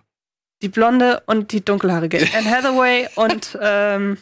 Kate, Kate, nee. Kate Hudson? Kate Hudson, glaube ich. Kann, Tochter von Goldie Hawn, ne? Vielleicht, egal. Ja. Je, so oder so, ich weiß genau, den Film brauche ich niemandem empfehlen, Ja. weil das ist halt so typisch Rom-Com-Gedöns, Mhm. wobei ich finde den teilweise von der Aussage am Ende dann noch ein bisschen besser Ja. als so andere Sachen, aber äh, sei mal dahingestellt. Das sind dann so Sachen, wo ich sage, das sind meine Filme, da weiß ich, die gucke ich mir gerne Mhm. an. Was andere darüber sagen, ist mir völlig egal. Ja. Das sind aber nicht unbedingt die Sachen, die ich anderen vielleicht empfehlen würde, weil das sind herausragende Kate Werke ihres Genres. Mhm. Hm? Hast du herausgefunden? Kate Hudson. Kate Hudson, okay. Ja, Und- eben, also das ja. Sehe ich auch. Also zum Beispiel Aquaman habe ich dreimal im Kino gesehen, bereue das auch in keiner Weise. Dead Girl natürlich nicht. Obwohl ich den natürlich als. Jetzt als bin ich gerade am überlegen, ob Dead Girl nicht doch ein sehr guter Film ist. Obwohl er natürlich überhaupt nicht. Also das Dead Girl, immer wenn ich eine Gelegenheit biete, den mit Leuten zu schauen, die mir wiederum viel bedeuten oder deren Meinung, würde ich ihn nochmal mitschauen, aber alleine jetzt einfach nur für mich würde ich, glaube ich, nicht machen. Ja. Aber Um mal ein bisschen wieder Bewegung in die Sache zu kriegen. Wäre dein Film, den du jetzt noch vorstellen möchtest, ein Film, den du ja wirklich öfter hintereinander gucken Hätte ich kannst? nicht gedacht, dass es so ist, ja. Ja, weil ich würde nämlich sagen, nein. Also für Kann, mich ich, persönlich kann ich gesehen. verstehen, kann ich voll verstehen. Und äh, um kurz zu sagen, welches es geht, äh, es geht um The Place Beyond the Pines mit, und da kommen wir zu der Sache mit dem großen Cast, ähm, mit Hm. äh, Ryan, Perfekter Anschluss. Mit Ryan äh, Gosling, mit Bradley Cooper, mit Eva Mendes, mit Dane DeHaan. Habe ich irgendjemanden vergessen? Äh, hier, Ben Mendelssohn. Ben Mendelssohn, genau. Und ähm, der Film ist so ein bisschen erzählt in drei, und nicht so ein bisschen, der Film ist erzählt in drei Teilen. Wir fangen an mit der Geschichte rund um Ryan Gosling. Ryan Gosling spielt einen Motorrad-Stuntfahrer auf einem Jahrmarkt, so würde ich es nennen. Also viel größer wird das Szenario gar nicht etabliert. Er fährt halt, ist ein wahnsinnig guter Motorradfahrer, wird regelmäßig in so eine große ähm, Metallkugel ge gesperrt und fährt dann da so seine Stunts. Und er erfährt eines Tages plötzlich, dass er ein Kind hat mit Eva Mendes. Und ähm, sie, er weiß aber auch, der Zirkus zieht bald weiter und äh, er will sich eigentlich nur noch irgendwie von ihr verabschieden, als er dann erfährt, oh, er hat einen Sohn. Und Hals über Kopf entschließt er sich, ähm, das, ähm, ja, das Leben beim Zirkus aufzugeben und sesshaft zu werden und für seine Frau und für seinen oder für seine ehemalige Frau, für die Mutter seines Kindes und seinen Sohn zu sorgen. Ähm, damit, weil er ja jetzt aber den Job nicht mehr hat, fängt er plötzlich an, auf ähm, also erst heuert er bei einer bei einer Auto bei einer, einer Autowerkstatt an und äh, der der Typ, dem die Autowerkstatt gehört, gespielt von Ben Mendelssohn, sagt, hey, du fährst doch so gut Motorrad, mach das doch irgendwie zu deinem Beruf und raub Banken aus. So und das macht er dann auch. Und ähm, einer der Bankräuber, äh, Banküberfälle geht dann schief und er wird gejagt von einem Cop, gespielt von Bradley Cooper. Wie das ausgeht, würde ich gar nicht unbedingt verraten wollen, muss man ja auch gar nicht wissen. Ähm, jedenfalls ist der zweite Teil des Films, der Film geht insgesamt zwei Stunden und 20 Minuten, der zweite Teil des Films handelt dann von Bradley Cooper als Cop und ähm, wie er eben als Cop lebt, der, ja, wenn man so will, alles, was die Figur von Ryan Gosling durchlebt, auch durchlebt. Also er hat auch einen Sohn, hat auch eine Frau, aber ist so ein bisschen das Spiegelbild von Ryan Goslings Figur. Und der dritte Part handelt dann 15 Jahre später, nämlich von den beiden Söhnen von Ryan Gosling und von Bradley Cooper. Und ähm, das ist so, glaube ich, die Handlung. Ich glaube, ich habe nichts Relevantes irgendwie mhm. vergessen. Und ähm, der ist von 2013, soweit ich weiß. Oder 2012. Mhm. Okay. Und ähm, ich habe den damals gesehen und war, als ich aus dem Kino gegangen bin, total erschlagen. Und zwar einmal von der Schönheit, weil ich finde, der ist unfassbar gut gefilmt. Das ist mir auch jetzt beim zweiten Mal gucken mhm. nochmal aufgefallen, mit was für langen Kameraeinstellungen der arbeitet, wie der teilweise Bilder einfach stehen lässt und einfach, der ergötzt sich daran einfach so ein bisschen, dass der halt, dass, dass der Kameramann wirklich genau Bilder auswählt. Die Bilder sind wirklich komponiert. Also hier passt dieses Wort komponiert einfach wirklich gut. Ähm, und die Geschichte ist halt auch ähm, über so viele Jahrzehnte, dass sie halt Konsequenzen von Handlungen. Ja, dabei ist. Ja, Mahershala Ali. Ja, äh, stimmt, genau, ja. Stimmt. Und äh, Rose Byrne auch, um da auch noch mal den, auch noch mal den Bogen ah, zu schließen. Und die ist dir auch nicht eingefallen. Richtig, so. ja. Ich äh, eins zu null für euch. ähm, und ähm, der Film umspannt halt so einen langen Zeitraum von halt eben 15 Jahren und behandelt wie ja, behandelt auf der einen Seite wie Taten und seien sie noch, würden, also, und, und liegen sie noch so weit zurück, wie sie auf die Zukunft Konsequenzen ausüben. Ähm, aber ist auch ein, gleichzeitig ein Film über Generationen, also wie die Taten der einen Generation wiederum Konsequenzen für die nächste Generation haben. Behandelt auch, ob, ähm, ja, ob, ob inwiefern ich, ich weiß nicht genau, wie ich es ausdrücken soll, aber zum Beispiel, ob Verhalten so angeboren ist, inwiefern. Väter und Söhne, ne? Was genau. Halt, mhm. Also, was du für ein Produkt deiner, sag ich mal, Umwelt bist. Genau. Und genau eben, inwiefern die Umwelt Einfluss auf die Entwicklung hat, inwiefern die Eltern oder einfach die, die Art, wo man herkommt, also das Haus, inwiefern das Einfluss auf einen hat. Und ähm, was ich so beeindruckend fand, war, ich, ich habe den damals zweimal im Kino gesehen und jetzt das erste Mal wieder. Und ich konnte mich noch an fast jedes Bild erinnern. Ich konnte den Film fast mitsprechen und habe den nur zweimal gesehen. Was mir auch wieder gezeigt hat in dem Film, das hast du eben bei Fahrstuhl zum Schafott schon gesagt, da wird nicht so viel geredet. Ich finde, es ist ein großes Problem von modernen Filmen, dass wahnsinnig viel totgequatscht wird. Hier nicht. Also es wird einerseits nur das Notwendigste gesagt.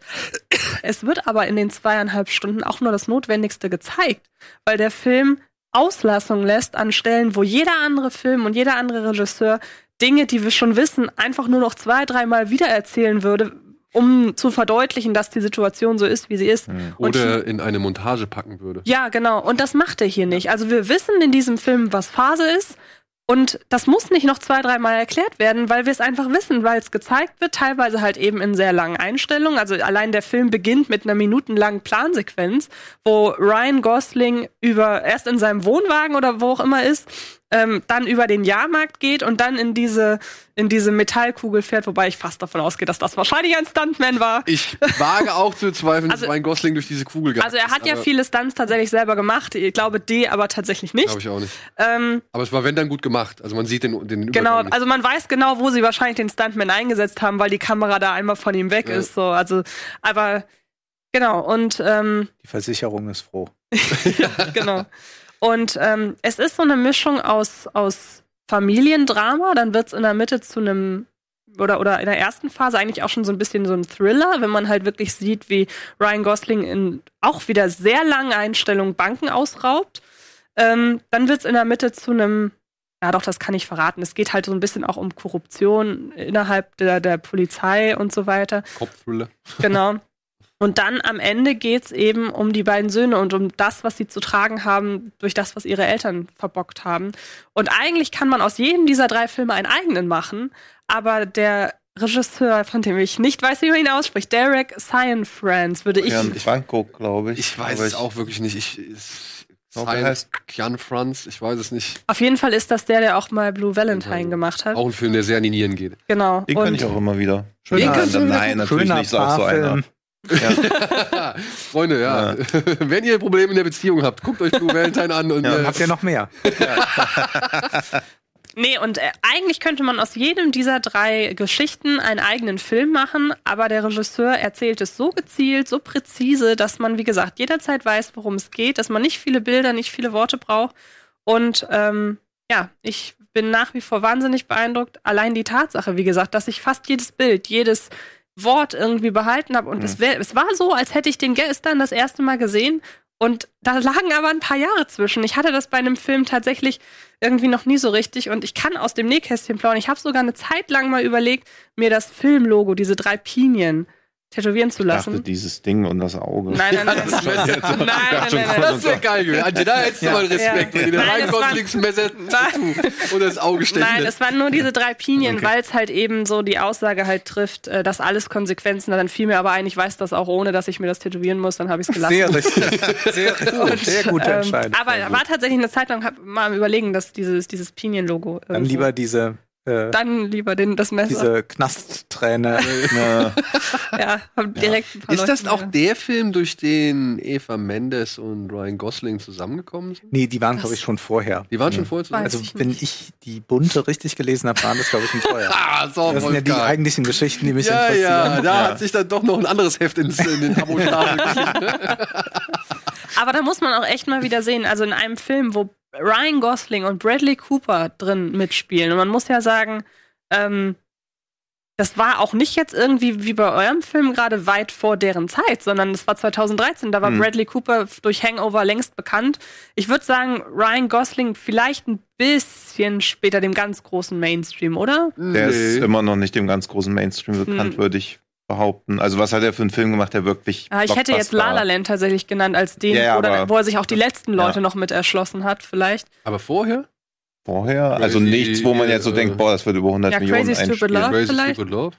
Ich weiß gar nicht, Aber das sind ja keine Auch eine wunderbare Komödie. Ja, Aber also Das- was mich an diesem Film fasziniert, ist eben diese Dreistruktur. Mich erinnert das an die antike Tragödie, an die Orestie.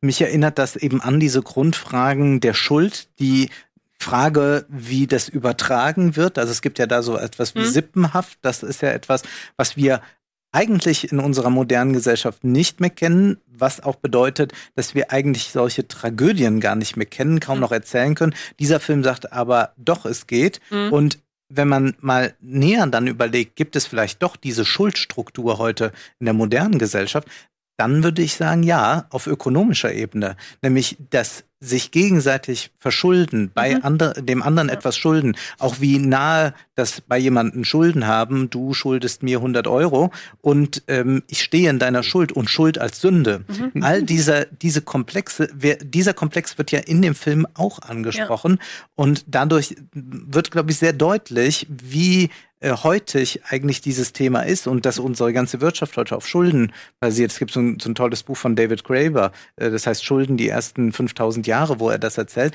und das ist eigentlich ein genialer Einfall. Und deswegen spielt auch diese Korruption und all das eine wichtige Mhm. Rolle. Es sind immer ökonomische Verhältnisse auch der Figuren, wie sie zueinander stehen und wie du auch gesagt hast, die Herkunft, die auch entscheidend ist. Insofern haben wir uns vielleicht gar nicht so weit wegbewegt von dieser antiken Schuldgesellschaft, auch wenn es heute nicht mehr diese Form der Sippmacht gibt, aber der Verschuldung der gegenseitigen und auch, dass wir keinen Schuldenschnitt dulden, bei Staaten nicht, aber auch bei anderen nicht, dass wir äh, immer das wiederhaben wollen, was wir gegeben haben, das setzt etwas in Gang, was eigentlich nur zu Tragödien führt und Mhm. dann eben sich bis in die nächste Generation trägt. Erst recht, wenn du aus dem entsprechenden Umfeld kommst. Mhm. Weil das ist ja auch das, was dieser Film so, also ich habe das jetzt nicht ganz so auf, äh, sag ich mal, geschichtlich und philosophisch ausgeweitet wie du, aber ich dachte mir halt auch so, dass der Film schon eigentlich dann auch wieder so ein echt, ja, gutes, beispielhaftes Abbild der amerikanischen Gesellschaftsstrukturen ist. Ne? Mhm. Weil der, der, wie sagt man sowas, Schausteller, ich meine, was ist er? Mhm. Ja. Schausteller, Ja. der Schausteller, der jetzt halt einfach nur den Tag reingelegt hat und jetzt Verantwortung übernehmen muss, der aber halt einfach den Ausstieg schon längst verpasst hat. Hm. Ja, welche Chance hat er, aus diesem Ganzen rauszukommen, ein guter Vater zu sein, beziehungsweise, ja klar, also es wird der Film suggeriert, dass es sehr schwer gemacht wird und er halt diese, diese Raubüberfälle ja so gesehen aus der Not heraus Ja, fast schon macht. Ja. Und gleichzeitig dann aber auch die andere Seite, wenn du halt glaubst, der vermeintlich sichere Mittelstandsbürger wie ein Bradley Cooper, der dann halt irgendwie über allem drüber stehen kann, was für zudem ein, ein Ryan Gosling gezwungen ist, dass der halt trotzdem seine eigenen, wie soll man sagen, äh, moralischen Fallen, sag ich mal, in, in seinem Leben irgendwie Mhm. aufgebaut hat und auch da reingetreten ist. Mhm. So, ja, also das fand ich wieder so, so typisch. Und dann auch, wie sich dann die beiden Söhne verhalten, weil die ist ja so, wenn ich das richtig in Erinnerung habe, ich habe den halt auch schon länger nicht mehr gesehen, aber ich würde mir den gerne auch mal wieder angucken. Die verhalten sich ja entgegensetzt zu dem, was man Genau. eigentlich denken könnte. Genau, ne? weil es ja auch so ist, ähm, dass der Sohn oder das Bradley Cooper, der eigentlich ja so in diesem sicheren Umfeld lebt, der ist ja das genaue Gegenteil im Umgang mit seinem Sohn, wie der eigentlich so in ärmlichen Verhältnissen lebende Ryan Gosling. Weil Ryan Gosling will ja alles unternehmen, um bei seinem Sohn zu sein, selbst wenn er dafür halt den neuen Freund seiner Mutter irgendwie blutig prügelt. Also nicht seiner Mutter, sondern, sein, sondern der Mutter seines Sohnes. Und andererseits ist Bradley Cooper, der eigentlich alles hat, der eine, der in einer glücklichen Familie irgendwie da aufwächst mit seiner Frau und seinem Sohn, der ist total distanziert seinem, seinem Sohn gegenüber. Sei es nun, weil er halt die, weil das so ein bisschen was mit den Konsequenzen dessen zu tun hat, wo, wie das dann, oh, ich versuche mich so rumzu, rumzureden um einen, einen bestimmten Punkt in diesem Film. Äh, Aber ihr wisst, was ich meine. Also ob das dann was damit zu tun hat, äh, was mit der Sache mit Ryan Gosling ist, oder ob der halt wirklich, also er wird von Anfang an als jedem, er wird von Anfang an als jemand eingeführt, der sehr starke Probleme hat, Liebe zu seinem Sohn zu zeigen. Obwohl das total widersinnig ist, wenn man weil das ja so gegen das perfekte Familienbild eigentlich ist. Weil eigentlich hat er ja alles. Er hat die glückliche Frau, er hat das glückliche Kind, aber die Liebe ist irgendwie nicht da. Und das zeigt ja wieder auch, dass das überhaupt nichts mit dem, also dass Emotionen nichts mit dem Stand und so weiter zu tun haben. Und Ich finde es ähm, wunderbar. Das hat jetzt eben so ein bisschen geklungen, als würdest du was erzählen, was aber der Geheimdienst nicht mitkriegt. Also das so. ja, so wird's ja teilweise, so werden Spoiler ja durchaus behandelt in der Community. Aber Ja gut, aber es sind auch alte Filme. Also Ja, das, aber ja, ich weiß, dass man den ja, hat nicht aber jeder gesehen, aber sollte Ja, nicht, jeder sehen. den sollte. sollte man sich Ja. angucken und dann das- auch möglichst. ja. äh, und vielleicht vorher einfach den Soundtrack fünfmal hören, weil Ja. da haben Oh wir ja, auch noch nicht oh drüber ja. gesprochen. Genau, der Soundtrack stimmt. ist halt auch der absolute Hammer. Ja. Also Genau wie bei den- Straight Story, ne? Nur mal kurz nochmal anzumerken. Auch der Soundtrack Hammer. Ja. die, die, die Gitarre von Angelo, Angelo Badalamenti, Ja. äh, also und Place Beyond the Pines, wirklich, das sind einfach wunderschöne Begleitmusiken oder Ja. Soundtracks äh, zu Filmen, ja, zu Ja. Filmen. Also ich meine, es gibt natürlich auch in Place Beyond the Pines so ein, zwei Motive, wo ich denke, ist ein bisschen abgegriffen. Also wenn dann am Ende der Sohn mit, das erste, was er macht, ist sich ein Motorrad kaufen, wie sein Vater. ich meine, natürlich ist das platt, aber andererseits irgendwie setzt es dem Ganzen, also es setzt trotzdem noch einen schönen Punkt Ja, hinter das Thema, so. Das ist, glaube ich, wieder so ein Klischee.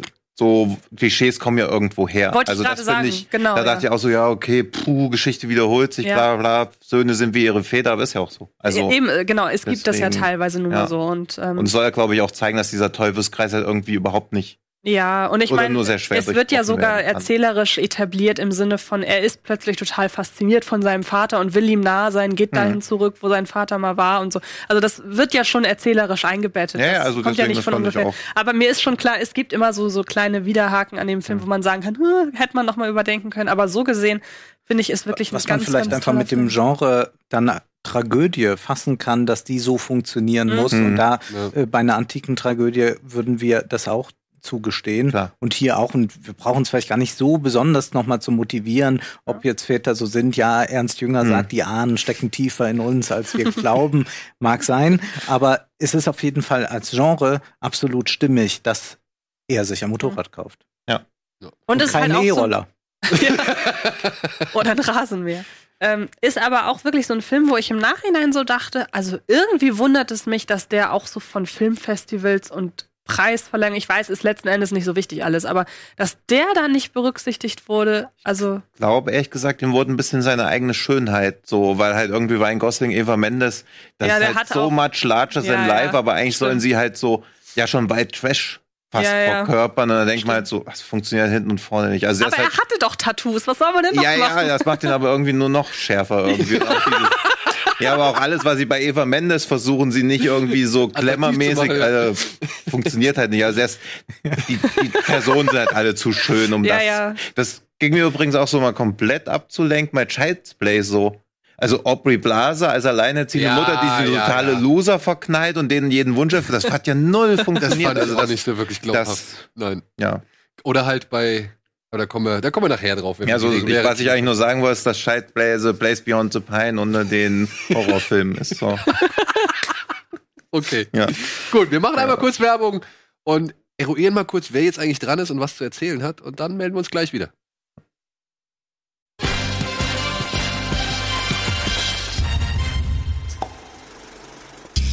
So, herzlich willkommen zurück zum, wie ich eben erfahren habe, letzten Teil dieser, zwei, dieses zweiten Teils vom Kino Plus Spezial Arthouse. Und der Einzige, der übrig ist, bin ich. Ja? Das heißt, ich bin jetzt der, okay, ich bin der Letzte, der jetzt den Film vorstellt. Ja. Hatten wir schon, wir hatten schon über Playtime gesprochen, ja? Nein, Nein. Wir hatten noch nicht über Playtime gesprochen. nein. Okay, dann versuche ich mich nicht allzu lang zu fassen oder versuche diese Diskussion hier nicht allzu lang aus, ausarten zu lassen. Aber erzähl uns doch, welchen Film du uns mitgebracht Genau, hast. ich habe einen Ja. Film mitgebracht, den muss ich dir wahrscheinlich den Zuschauern am wenigsten vorstellen. Wohl, ich weiß gar nicht. Das ist ein Schwarz-Weiß-Film, klar. Ist ein Schwarz-Weiß-Film, ja. Aber es ist ein moderner Schwarz-Weiß-Film. Es ist der erste Film von einem Regisseur namens Kevin Smith, der seine Comicsammlung verkauft hat und 27.000 Dollar dann in die Hand genommen hat, um in zwei verschiedenen Läden, einer Videothek und einem Lebensmittelladen, Kiosk, ja, einen oder seinen ersten Film zu drehen. Der heißt Clerks. Und hier geht es um zwei junge Menschen oder mitteljunge Menschen namens Dante und Randall. Randall arbeitet in der Videothek und ist sehr, sehr unfreundlich zu seinen Kunden, beziehungsweise verarscht sie nach Strich und Faden. Und Dante sollte eigentlich gar nicht heute arbeiten, aber weil irgendwie ein Kollege ausgefallen ist, muss er jetzt in den Shop gehen und muss dort eine Schicht abreißen. Problem bei dem Shop ist irgendwie, dass die Rollläden mit Kaugummi, also das Schloss der, der, der Sicherheitsrollläden wurde mit Kaugummi verklebt und er muss ein Schild dranhängen, ja, wir haben offen. Was immer dazu führt, dass jeder, der reinkommt, sagt, you open? ja, wir haben offen. Ja, und jetzt passiert eigentlich, ansonsten passiert nichts. Also, Dante erfährt höchstens noch, dass eine ehemalige, also seine Ex-Flamme, dass die jetzt halt heiraten wird, was ihn so ein bisschen aus der Bahn wirft, obwohl er selbst eigentlich schon eine Freundin hat. Und darüber hinaus geht es halt um die ganzen Kunden und Situationen, die halt bei solchen, ja, Kleinstadt-Shops irgendwie jeden Tag aufs Neue passieren. Und dieser Film ergeht sich eigentlich in sehr viel Schwafelei. Und genau deswegen fand ich ihn ziemlich cool. Ich will nur kurz dazu erzählen, ähm, diesen Film habe ich kennengelernt zu einer Zeit, da war die Mundpropaganda noch genau das Werkzeug, mit dem man Filme kennengelernt hat. Das war nicht das Internet oder so, oder ich habe es auf irgendeiner Seite gegoogelt oder irgendwie gelesen. Nein, da stand man halt auf Partys oder sonst irgendwo und dann wurden dann Sprüche und Situationen aus Filmen erzählt und ausgetauscht. Und wenn man dann dazu kam, dann so, was ist das für ein Film? Das hört ja gut an. Ja, ja das ist dann da und dann erzählen die sich und wer den Film schon kennt, der kommt dann dazu und erzählt, ja, und könnt ihr noch, äh, könnt euch noch erinnern, der und der Spruch und genau so habe ich dann Clerks kennengelernt. Irgendeine Gruppe von unserer Schule, die haben sich über diesen Film unterhalten und haben sich so kaputt gelacht über diverse Dialoge, dass ich gedacht habe, okay, jetzt muss ich diesen Film auch sehen. Und dann habe ich diesen Film gesehen und gucke mir den an und denke mir so, was gucke ich denn da? Ja, also wo ist jetzt, was, worum geht's in diesem Film? Was will der mir erzählen? Und irgendwann unterhalten sich, ich glaube Randall und Dante sogar, darüber, ob es legitim ist, dass die Rebellen in Episode 6, die Rückkehr der Jedi-Ritter, den Todesstern zerstört haben und ob die Subunternehmer, die das Imperium eingestellt hat, um diesen Todesstern zu bauen, also auch Installateure, die zum Beispiel für die Toiletten zuständig sind, ob es jetzt gerechtfertigt ist, dass die ebenfalls bei der Spoiler-Explosion vom Todesstern draufgehen.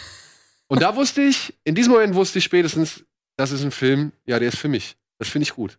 Und dann habe ich auch keine Fragen mehr gehabt, was mich in diesem Film noch erwartet, sondern ich habe alles nur noch hingenommen, was passiert ist. Und hatte meinen Spaß. Ich hatte wirklich einen riesengroßen Spaß. Und ich fand diese Laberei und dieses in den Tag reinleben, diese typischen Kundenverarsche für jemanden, der selbst in der Bibliothek gearbeitet hat, herrlich. Einfach nur herrlich. Und man muss sagen, er ist ja so gesehen schon der Startschuss für eine ganze Menge, für eine ganze Entwicklung, was dann plötzlich in Hollywood, sag ich mal, grünes Licht bekommen hat, um dann eben als Kinofilm oder halt auch Direct-to-Video-Film irgendwie oder DVD zu landen. So. Ja. Und ich würde sagen, Kevin Smith hat danach. Weiß nicht, ob er noch einen besseren Film gemacht hat. Das müssen andere entscheiden. Also ich würde sagen, nein. Das wird die Geschichte entscheiden. Das wird die Geschichte zeigen, ja. Ja. Ja. Und für alle, die ihn noch nicht gesehen haben, ich kann euch nur empfehlen, es ist vielleicht ein bisschen veraltet. Man hat mittlerweile so viel Nerd-Wissen, so viel Nerdtum, so viele verschiedene Fangruppierungen schon innerhalb von Filmen realisiert gesehen oder sie wurden halt schon dem, dem Zuschauer auf irgendeine Art und Weise näher gebracht, ob es jetzt nun die Star Wars-Fans sind, die Star Trek-Fans. Hier Stranger Things ist ja nun mal das aktuelle Beispiel, wo halt ewig viel Nostalgie und, und ähm, ja, Spielzeug und so weiter äh, in, in Film nochmal präsentiert oder in Serienform präsentiert wurde. Auf Netflix ebenfalls The Toys That Made Us zum Beispiel. Also es ist ja wirklich, es wird ziemlich viel auf der Nostalgie, Nostalgie rumgeritten und da könnte, wie du schon vorhin gesagt hast, man leicht den Eindruck erhalten, dass Clerks vielleicht nicht so ganz gut gealtert ist, weil ziemlich viel von dem, was in Clerks Thema ist, heutzutage immer noch Thema ist oder immer noch weitergesponnen wird Mhm. und das fühlt sich dann vielleicht nicht mehr frisch an. Das nicht, aber der Film ist Avantgarde Ja, gewesen und das kann man ja immer noch so sehen. Und er hat deshalb auch, glaube ich, eine besondere Unschuld, die jetzt diese schon angesprochenen äh, Serien und Filme heute nicht mehr haben, sondern es ist heute eben mit sehr viel Kalkül. Man weiß, die 80er gehen gerade gut, können wir nicht noch irgendeine Serie daraus stricken und lassen wir nochmal diesen ganzen Nerdkram aufleben. Und hier ist es so, dass es ein, ein Vorreiter ist für etwas, was es da noch nicht so gegeben hat.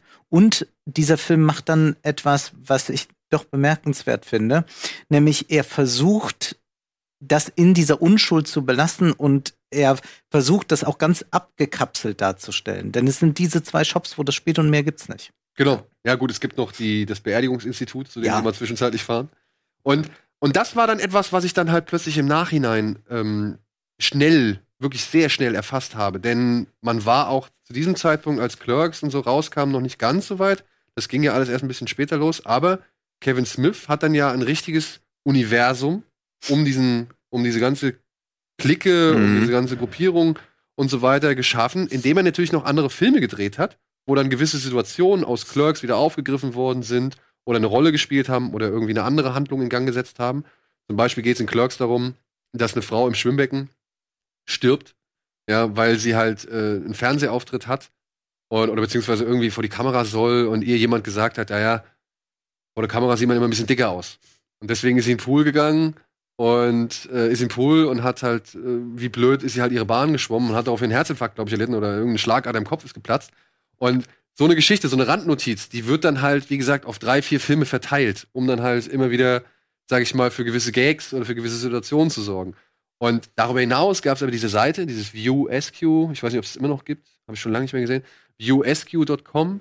Das hatte dann, äh, ich glaube, auch Kevin Smith ins Leben gerufen. Es gab Comics zu Clerks, die halt auf den Film äh, äh, sich bezogen haben. Es gab eine Zeichentrickserie, die halt Sachen aus dem Film gezeigt hat, die man im Film aber nicht gesehen hat. Ja, so Phasen. Und das ist dann nicht kalkuliert?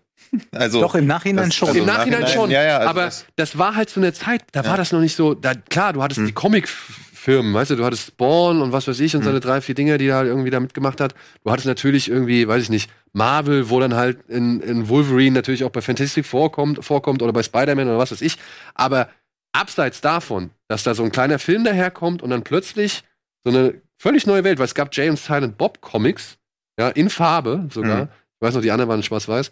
Es gab und Silent Bob Comics, die haben dann halt diese Geschichten von eben Clerks, von Mallrats und von Chasing Amy weitergesponnen. Ja, und das war halt wirklich, da war plötzlich so viel drin. Mhm. Und ich fand das so, ja, ich fand es so reizend und, und, und, und, fand, und faszinierend, dass ich mich da eine Zeit lang halt echt äh, auch in diesem Kosmos sehr, sehr gerne bewegt habe. Wo halt noch nicht irgendwie jeder Film versucht hat, ein Universum zu bauen oder irgendwie Querverweise zu anderen Filmen Mhm. zu bringen. Aber das ist natürlich eine konsequente Fortentwicklung dann da. Aber ich glaube, dieser Film als erstes macht ja etwas, was Ausdruck auch dieser Zeit ist, nämlich einer Zeit, die sich gar nicht mehr als politisch verstanden hat, weil man glaubte, das Politische sei passé. Der Hm. Mauerfall hat stattgefunden, jetzt ist Konsumgesellschaft, Ende der Weiß ich Geschichte. aber nicht, ob das bei Und- Clerks so. Nein, das ist Also- der Ausdruck dieser, dieser, dieses Gefühls, Ja. dass man eigentlich jetzt an einem Punkt angekommen ist, wo man nochmal das Alte recyceln kann im, in Form von Nerd Talk. Aber es gibt ja hier keine Perspektive mehr auf die Zukunft, aber es gibt auch keine Gefahr mehr, keine große zumindest, eine politische, wirtschaftliche Gefahr. Das ist ein, so eine merkwürdige Zeit der 90er Jahre. De- Deswegen ist der Film so charakteristisch, wo man so glaubte, das sei es jetzt. Äh, nun finden halt nur noch so solche Nerd Talks statt. Es gibt ja diesen berühmten äh, Artikel von Francis Fukuyama, das Ende der Geschichte, und dann geht, der ist sehr lakonisch am Ende und melancholisch und sagte, eigentlich sind jetzt die großen Geschichten, die Abenteuer sind jetzt politisch vorbei, aber auch die großen Erzählungen gehen damit zu Ende. Und dieser Film beweist das Mhm. eigentlich hier. Es geht jetzt nur noch so darum, ähm, Um um, um kleine Situationen, um kleine Pannen im Leben. Und natürlich war das ein Irrtum. Wir wissen ja, wie das die 90er Jahre dann doch zu Ende gegangen sind, früher oder später. Und wir erleben zwar jetzt immer noch so ein Recyceln, aber es hat nicht mehr diese Unschuld von damals, als Mhm. man für einen kurzen Moment daran glaubte, dass das jetzt gewesen, aber es ist eigentlich jetzt ganz heiter, wenn wir über äh, Star Wars Figuren oder so reden. Ja, Ja, ja, das ich meine, passé. das war 1994, ne? Wir hatten, was hatten wir? Wir hatten Pulp Fiction zu dem Zeitpunkt, der wirklich eine Naja. neue Form von Dialogen mal der im aber Film auch Mhm. recycelt. Genau, der aber auch Ja. recycelt, ja, aber der halt ähm, plötzlich eine Sprache gefunden hatte, die so viele Filme vorher nicht gefunden hatten. Mhm. Weißt du, wenn jetzt ein Arnold Schwarzenegger irgendwo I'll be back und bla bla bla, ja, okay, das nehme ich hin so. Aber das waren ja nie irgendwie Dialoge, die ich auch führen würde. Ja. Ja. Und bei Clerks, das waren halt zum ersten Mal Dialoge, wo ich sage, Alter, cool, das ist eine neue Art und Weise, wie man sich im Film miteinander unterhält. Mhm. Und zu der ich mich viel stärker hingezogen fühle oder die ich viel stärker nachvollziehen kann, weil ich eben genauso reden würde, wenn ich auf Ja. einer Party oder auf dem Schulhof oder sonst irgendwo stehe, um eben genau die Sachen zu vermitteln, die die Leute vermitteln wollen. Und das sind Belanglosigkeiten. Das ist, ja, weiß ich nicht. Das ist halt eben die Freundin, die Lasagne bringt. Und so viel wertvoller ist als die Freundin, die man ihm vielleicht in seinem, in seinem Kopf zusammen Ja. fantasiert. Ja, aber ich glaube halt, also deswegen bin ich also ein bisschen zwiegespalten, weil ich sehe das halt auch so, dass der so diese Naivität abbildet und die Dialoge finde ich ja auch gut. Aber gleichzeitig ist er halt echt ein Kind seiner Zeit und wirklich klar. aus heutiger Sicht komplett naiv, weil ich glaube, wenn man die Geschichte konsequent weiterspinnt, sind die beiden halt die, die jetzt Petitionen starten, dass bitte Avengers Endgame nochmal neu verfilmt werden muss. Also das ist ja das, dieses ganze Unschuldige wird jetzt immer mehr zu so einem Anspruchsdenken und eigentlich kann ich in jeder beliebigen Fantasy-Filmfest-Vorstellung einfach nur mal Kamera ins Publikum filmen, ein bisschen an beliebige Leute ranzoomen, dann ist das genauso wie Clerks. Also dieses kurz nochmal auf Reddit gewesen, sich Sachen rangelesen, die dann weitergeben als Herrschaftswissen, was man sich gerade erarbeitet hat. Also sind wir hier auch alle. Also es ist ja auch nichts Negatives, aber ich finde halt nicht, dass er irgendwie ein Meisterwerk dadurch wird, sondern halt der erste Film, der es so gemacht hat, also ein Novum, aber für Meist- mich ist er schlecht gealtert. Meisterwerk würde ich jetzt auch nicht sagen. Ich sage einfach nur, dass dieser Film, der kam aus dem Nichts.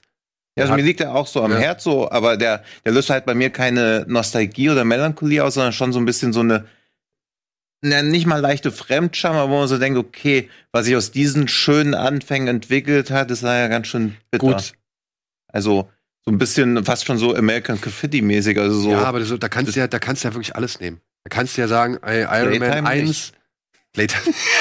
Ah, jetzt will Um er Überleitung jetzt will er überleiten. Aber du kannst ja ein Iron Man 1 nehmen, du kannst Ja. Star Wars 1 nehmen und du kannst, was weiß ich, jeden anderen ersten Ja, Teil ja, von irgendwas ja. nehmen und dann guckst du dir halt irgendwie das Ende an und denkst dir, bin ich noch genauso zufrieden wie am Anfang? Vermutlich nicht, aber es Ja, aber halt das macht ja auch, also einen guten Film macht es ja auch aus, dass du ihn zu verschiedenen Zeitpunkten deines Lebens siehst und immer wieder eine andere Wahrnehmung hast. Also, Möglicherweise hilft es, wenn man sich den Film ansieht und sich dann zwei, drei Larry Clark-Filme ansieht. Ken Park und Hm. Kids.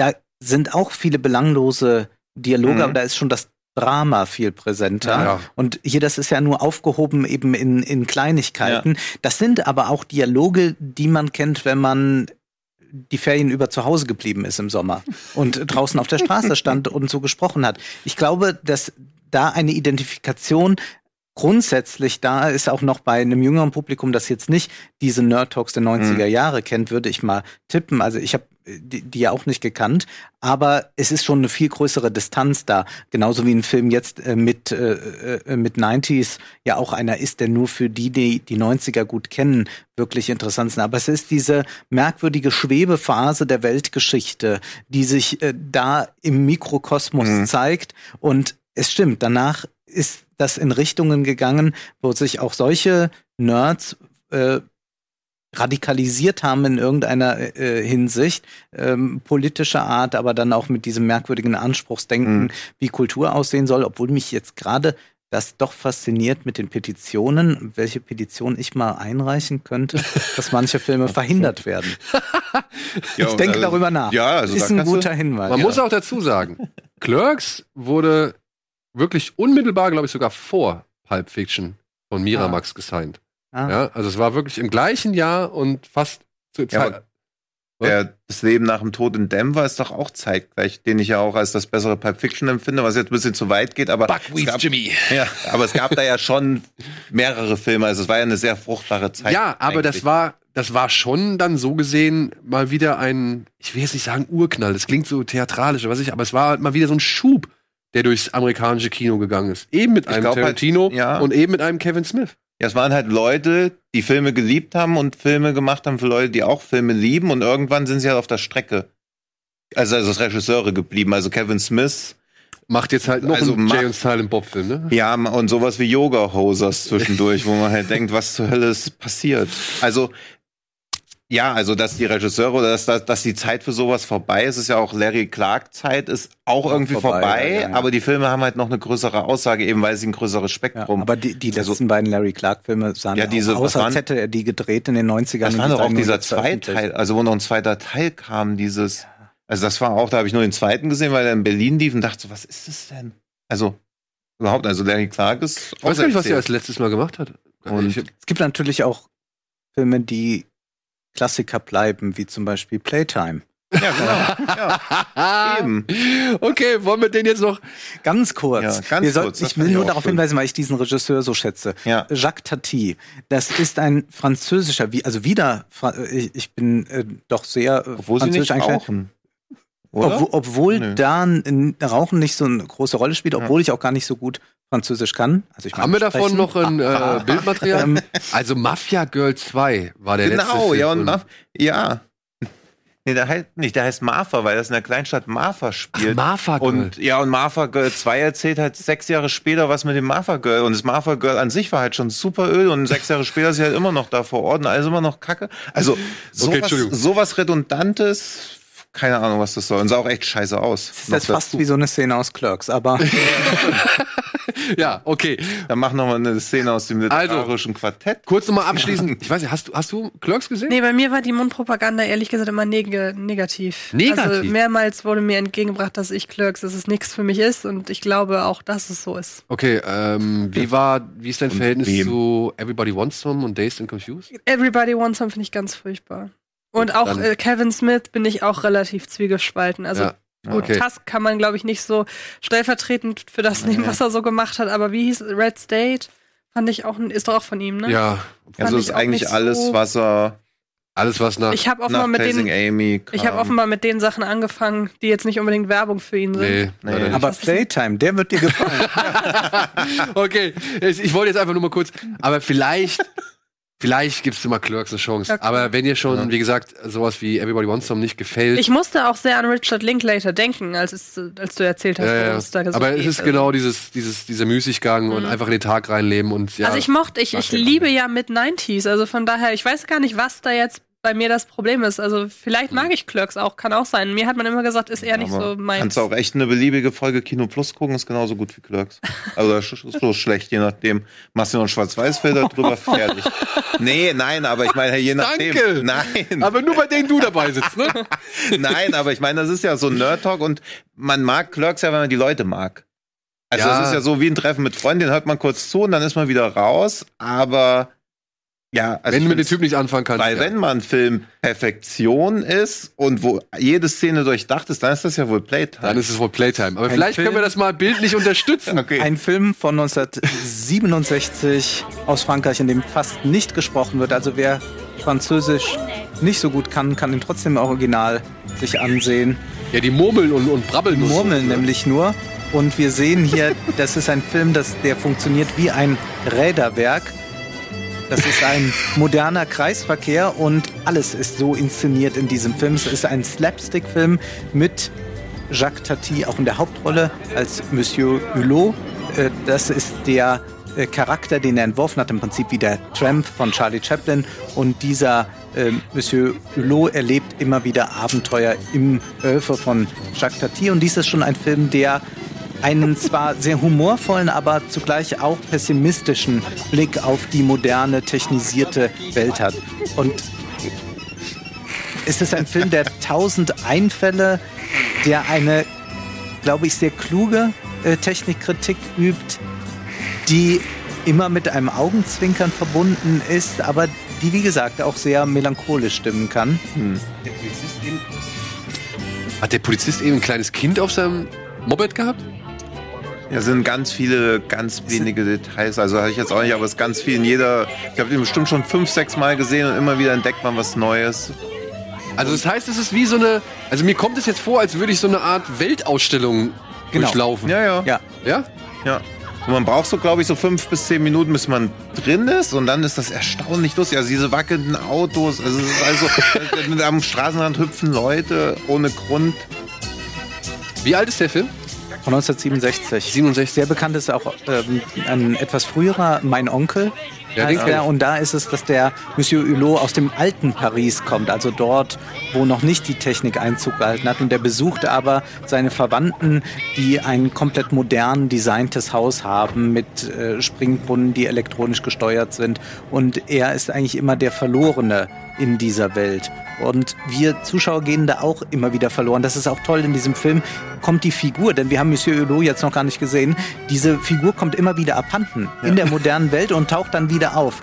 Das ist wahnsinnig experimentell, Ja. könnte man sagen. Zugleich aber so unterhaltsam, dass man Ja. das wirklich mit jedem gucken kann. Ist echt wie so ein, wie so ein Wo ist Waldo-Bild, weil du immer guckst, wo ist irgendwas, wo, ist, wo ist Hulot? Mega.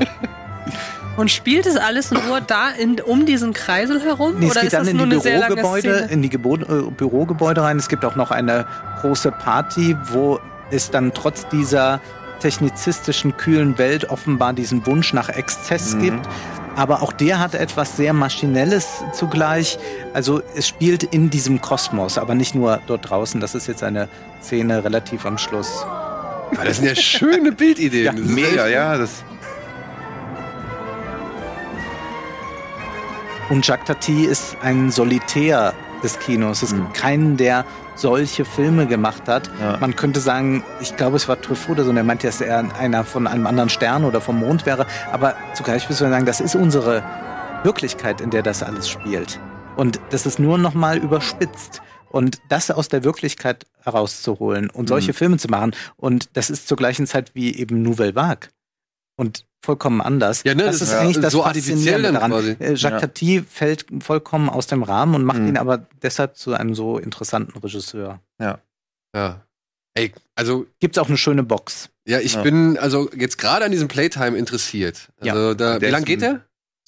der ist schon nicht Ja. vor zwei Stunden, also Zwei der Stunden. war schon. Ohne gesprochenes Wort? Also wirklich Ja, nur es gibt Bilder? dieses Geprabbel. Ja. Also ist das, Oh, das oh, oh. ja nur so. Oh, oh, oh. so Also es gibt auch Filme, in denen ein bisschen mehr gesprochen Ja. wird, aber dieser verzichtet fast ganz darauf. Ja. Stell dir mal vor, wir würden eine Folge Kino Plus so machen, hä? ja, das können wir auch mal machen. Ja, Ja, generell auch ein bisschen wie Macher Schmidt, einfach nur mal auf Französisch. Ja, oder der Grimmpreis sicher. ja, Das streben wir an, ja. ja. Welche Filme kannst du noch von ihm empfehlen? Mein Onkel. Nur mein Onkel? Äh, Traffic ist auch sehr gut. Wer ist denn Monsieur Hulot geht in die Ferien? Ist das? Stimmt. Ist das? Ja. Also das, das ist ein Eigenständiger, Ja, ja, oder? Also, ja. ja. Nee, das ist das Ja, ist das Traffic. mein das Onkel? Ist Traffic. Oder ist das Traffic? Das Okay. ist Traffic, Ja. glaube ich. Wenn den würde ich dann hättest. noch am ehesten, also Playtime mit Abstand, also nicht mit Abstand, aber den als ehesten und dann Traffic würde ich am ehesten. Wenn du jetzt die Wahl hättest, Clerks oder sowas. Oder nochmal Apocalypse Now. Das ist schwer. Ich glaube, da braucht man, kann es sein, dass man dafür durchaus Muße braucht, sich den anzugucken? Also, dass man halt wirklich sagen muss, okay, ich muss jetzt auf so eine Art Film Lust haben. Ich glaube, wobei ich glaube, das ist bei Clerks nicht anders. Äh, Ich glaube, man muss halt nur in komplett unterschiedlichen Aber Stimmungen sein. Er um hat halt was Filme echt sehr. Sogkraftes. Also ich war dann ja auch so, gerade weil ich so mit Novelle Vague nicht so viel unbedingt anfangen kann, aber er hat halt so geile Bilder und dann bin ich ins Kino reingegangen, das ist noch was anderes. Nach fünf Minuten war ich so, okay, das finde ich gut, kann aber trotzdem so Mhm. sein, wo ich am Ende dann wieder denke, gut, dass ich es gesehen habe, gut, ich bin noch froher, dass ich nicht wiedersehen muss, da habe ich so viel gelacht. Und auch danach gedacht, okay, ich will es eigentlich noch mal sehen. Und das Schlimme an so Filmen ist ja, dass du niemandem wirklich begreifbar machst, warum sie sie unbedingt schauen sollen, weil man es halt irgendwie erleben muss. Also, Deswegen, das ist ein guter, guter Punkt. Ja, wir können euch so viel erzählen, wie ihr wollt. Ihr müsst alle diese Filme, die wir jetzt in Teil 1 und Teil 2 vorgestellt haben, die müsst ihr einfach erleben. Mhm. Nur dann könnt ihr irgendwie richtig nachvollziehen, was wir überhaupt erzählt haben. Und Ja. Daniel fragt nächste Woche ab. Und ich Ja, frage nächste Woche ab. Ja, Ja. das ist, äh, genau, das wäre eigentlich ein gutes Thema. Das machen wir. Wir rufen hier nach dieser Sendung zu irgendwie mit irgendeinem, irgendeinem Dings auf. Wir machen, genau, wir machen, machen eine Umfrage, Ja. wer welchen Film gesehen hat. Wir listen alle Filme auf, die wir hier vorgestellt haben. Und dann machen wir äh, eine Umfrage und gucken halt, wie, Das welche. Filme, welche Filme geguckt Ja, ja. worden Also, wenn ich nach den Kommentaren der Kino Plus Lese, äh, Zuschauer gehe, dann hat ja jeder alles gesehen. na klar, Ja. nur nicht wir. Ich Ja. glaube, da ist immer noch der ein oder andere Film dabei, wo man sagt, ach cool, ja, den kenne ich vielleicht, aber da gucke ich jetzt mal rein. Ich, ich glaube, das machen wir. Wir machen das. Das wäre so generell, wir müssten, glaube ich, eh mal so ein spielerisches Erziehen. Also auch, dass wir müssten irgendwie auch mal. ja, aber also ich meine, dass man ist ja immer froh, wenn man Sachen empfohlen bekommt, wo man vorher dachte, pff, weiß ich nicht so ganz. Aber so das letzte Quäntchen, auch wie, Ja. so, ein- wie so ein Kanon aufstellen, gerade weil wir ja schon unterschiedliche Typen. Also Wolfgang würde ganz andere Sachen reinpacken als ich, du würdest wieder andere Sachen reinpacken, weil jeder John Woo-Film rein muss. Nicht Antje jeder, würde. Ich hätte auch Jede- gern noch einen französischen Film reingebracht, einfach weil ich, damit man sieht, dass ich auch französische Filme gucke. Sag kurz, welchen du. Ja, ich hätte, hatte nämlich als vierten Film noch mein Ein, mein Alles dabei mit Vincent Cassel. Über eine Liebes... Vincent Kassel. Richtig. Ja. Über eine Liebesgeschichte, die aber eigentlich gar keine ist, sondern eigen, also es ist eine Geschichte über Abhängigkeit, die sich aber als Liebesgeschichte verkauft. Ich weiß leider gerade nicht, wie die Dame heißt. Ähm, aber es ist ein sehr, ein sehr, sehr dramatischer, sehr pessimistischer, melancholischer Film. Den verwechsel ich jetzt gerade mit Geschmack von Rost und Knochen. Da habe ich nämlich auch Ja. gerade dran gedacht. Ja, ja. Ja. Da spielt Vincent Cassel. Da- da spielt das wollte ich auch schon mit. so sagen. Da spielt aber Vincent Cassel nicht mit. in Ja, ich weiß, da spielt Herr Schönheits mit. Richtig. Ja, und ähm, Frau Cotillard. Aber ist denn nicht Frau Cotillard in dem, in dem Dings mein Einmal? Nee. Nee. Auf, Im Original Monroy, mein König. Aber, womit wir wieder beim Thema wären, sie hassten und sie liebten sich, ne? Also, äh, typisches französisches Thema. Ja. Und ein Film, der aber sehr klug ist in der letzten Szene, wird noch einmal sehr deutlich, warum natürlich das keine glückliche Beziehung sein kann, aber warum sie doch so fasziniert ist von ihm. Ja. Das ist ein etwas, da sind die Franzosen sind da wahre Philosophen. Die wissen um alle Abgründe. Aber die trauen, glaube ich, auch. Und das ist jetzt ein sehr pauschales Urteil, was ich fälle und dass man auch gar nicht allgemein. So ein bisschen 19. Jahrhundert, wir machen so nationalen Charakter. Ja, ja, eben, ja. Nein, aber ich würde jetzt sagen, dass das französische Kino seinem Zuschauer dann in genau solchen Filmen doch einfach mehr zutraut als zum Beispiel das amerikanische, weil das amerikanische wird wahrscheinlich nochmal einen Satz oder ein Bild hinterher schieben, um Mhm. das Ganze wahrscheinlich moralisch oder emotional nochmal auf den Punkt zu bringen. So. Ja, Moral spielt nicht so eine große Rolle im Französischen. Nein, ich Das sag ist eine ganz andere Herangehensweise Mhm. und das stimmt.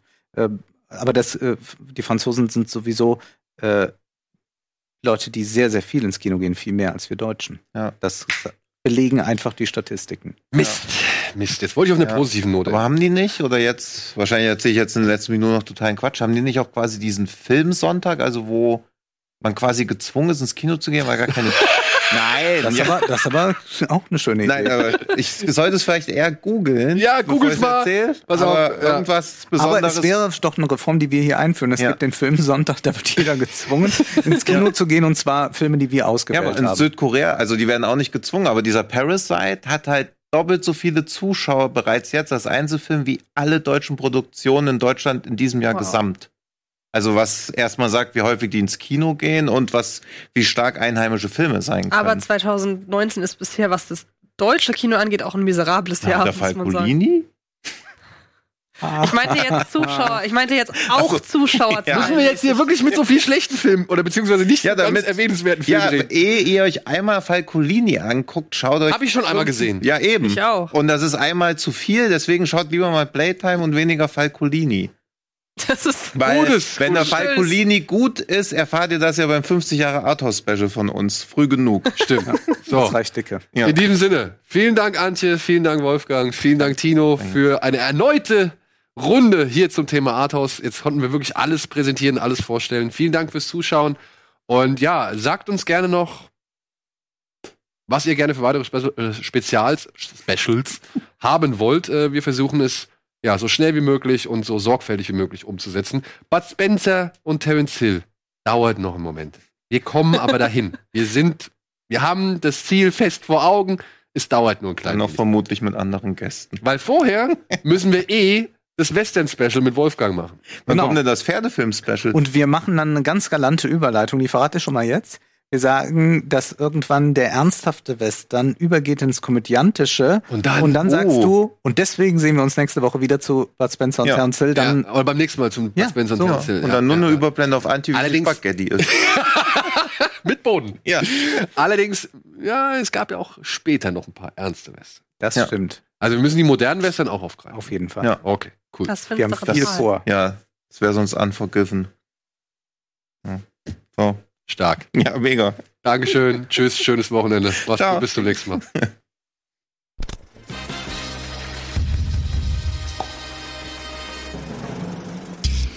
Diese Sendung kannst du als Video schauen und als Podcast hören. Mehr Infos unter rbtv.to/kinoplus.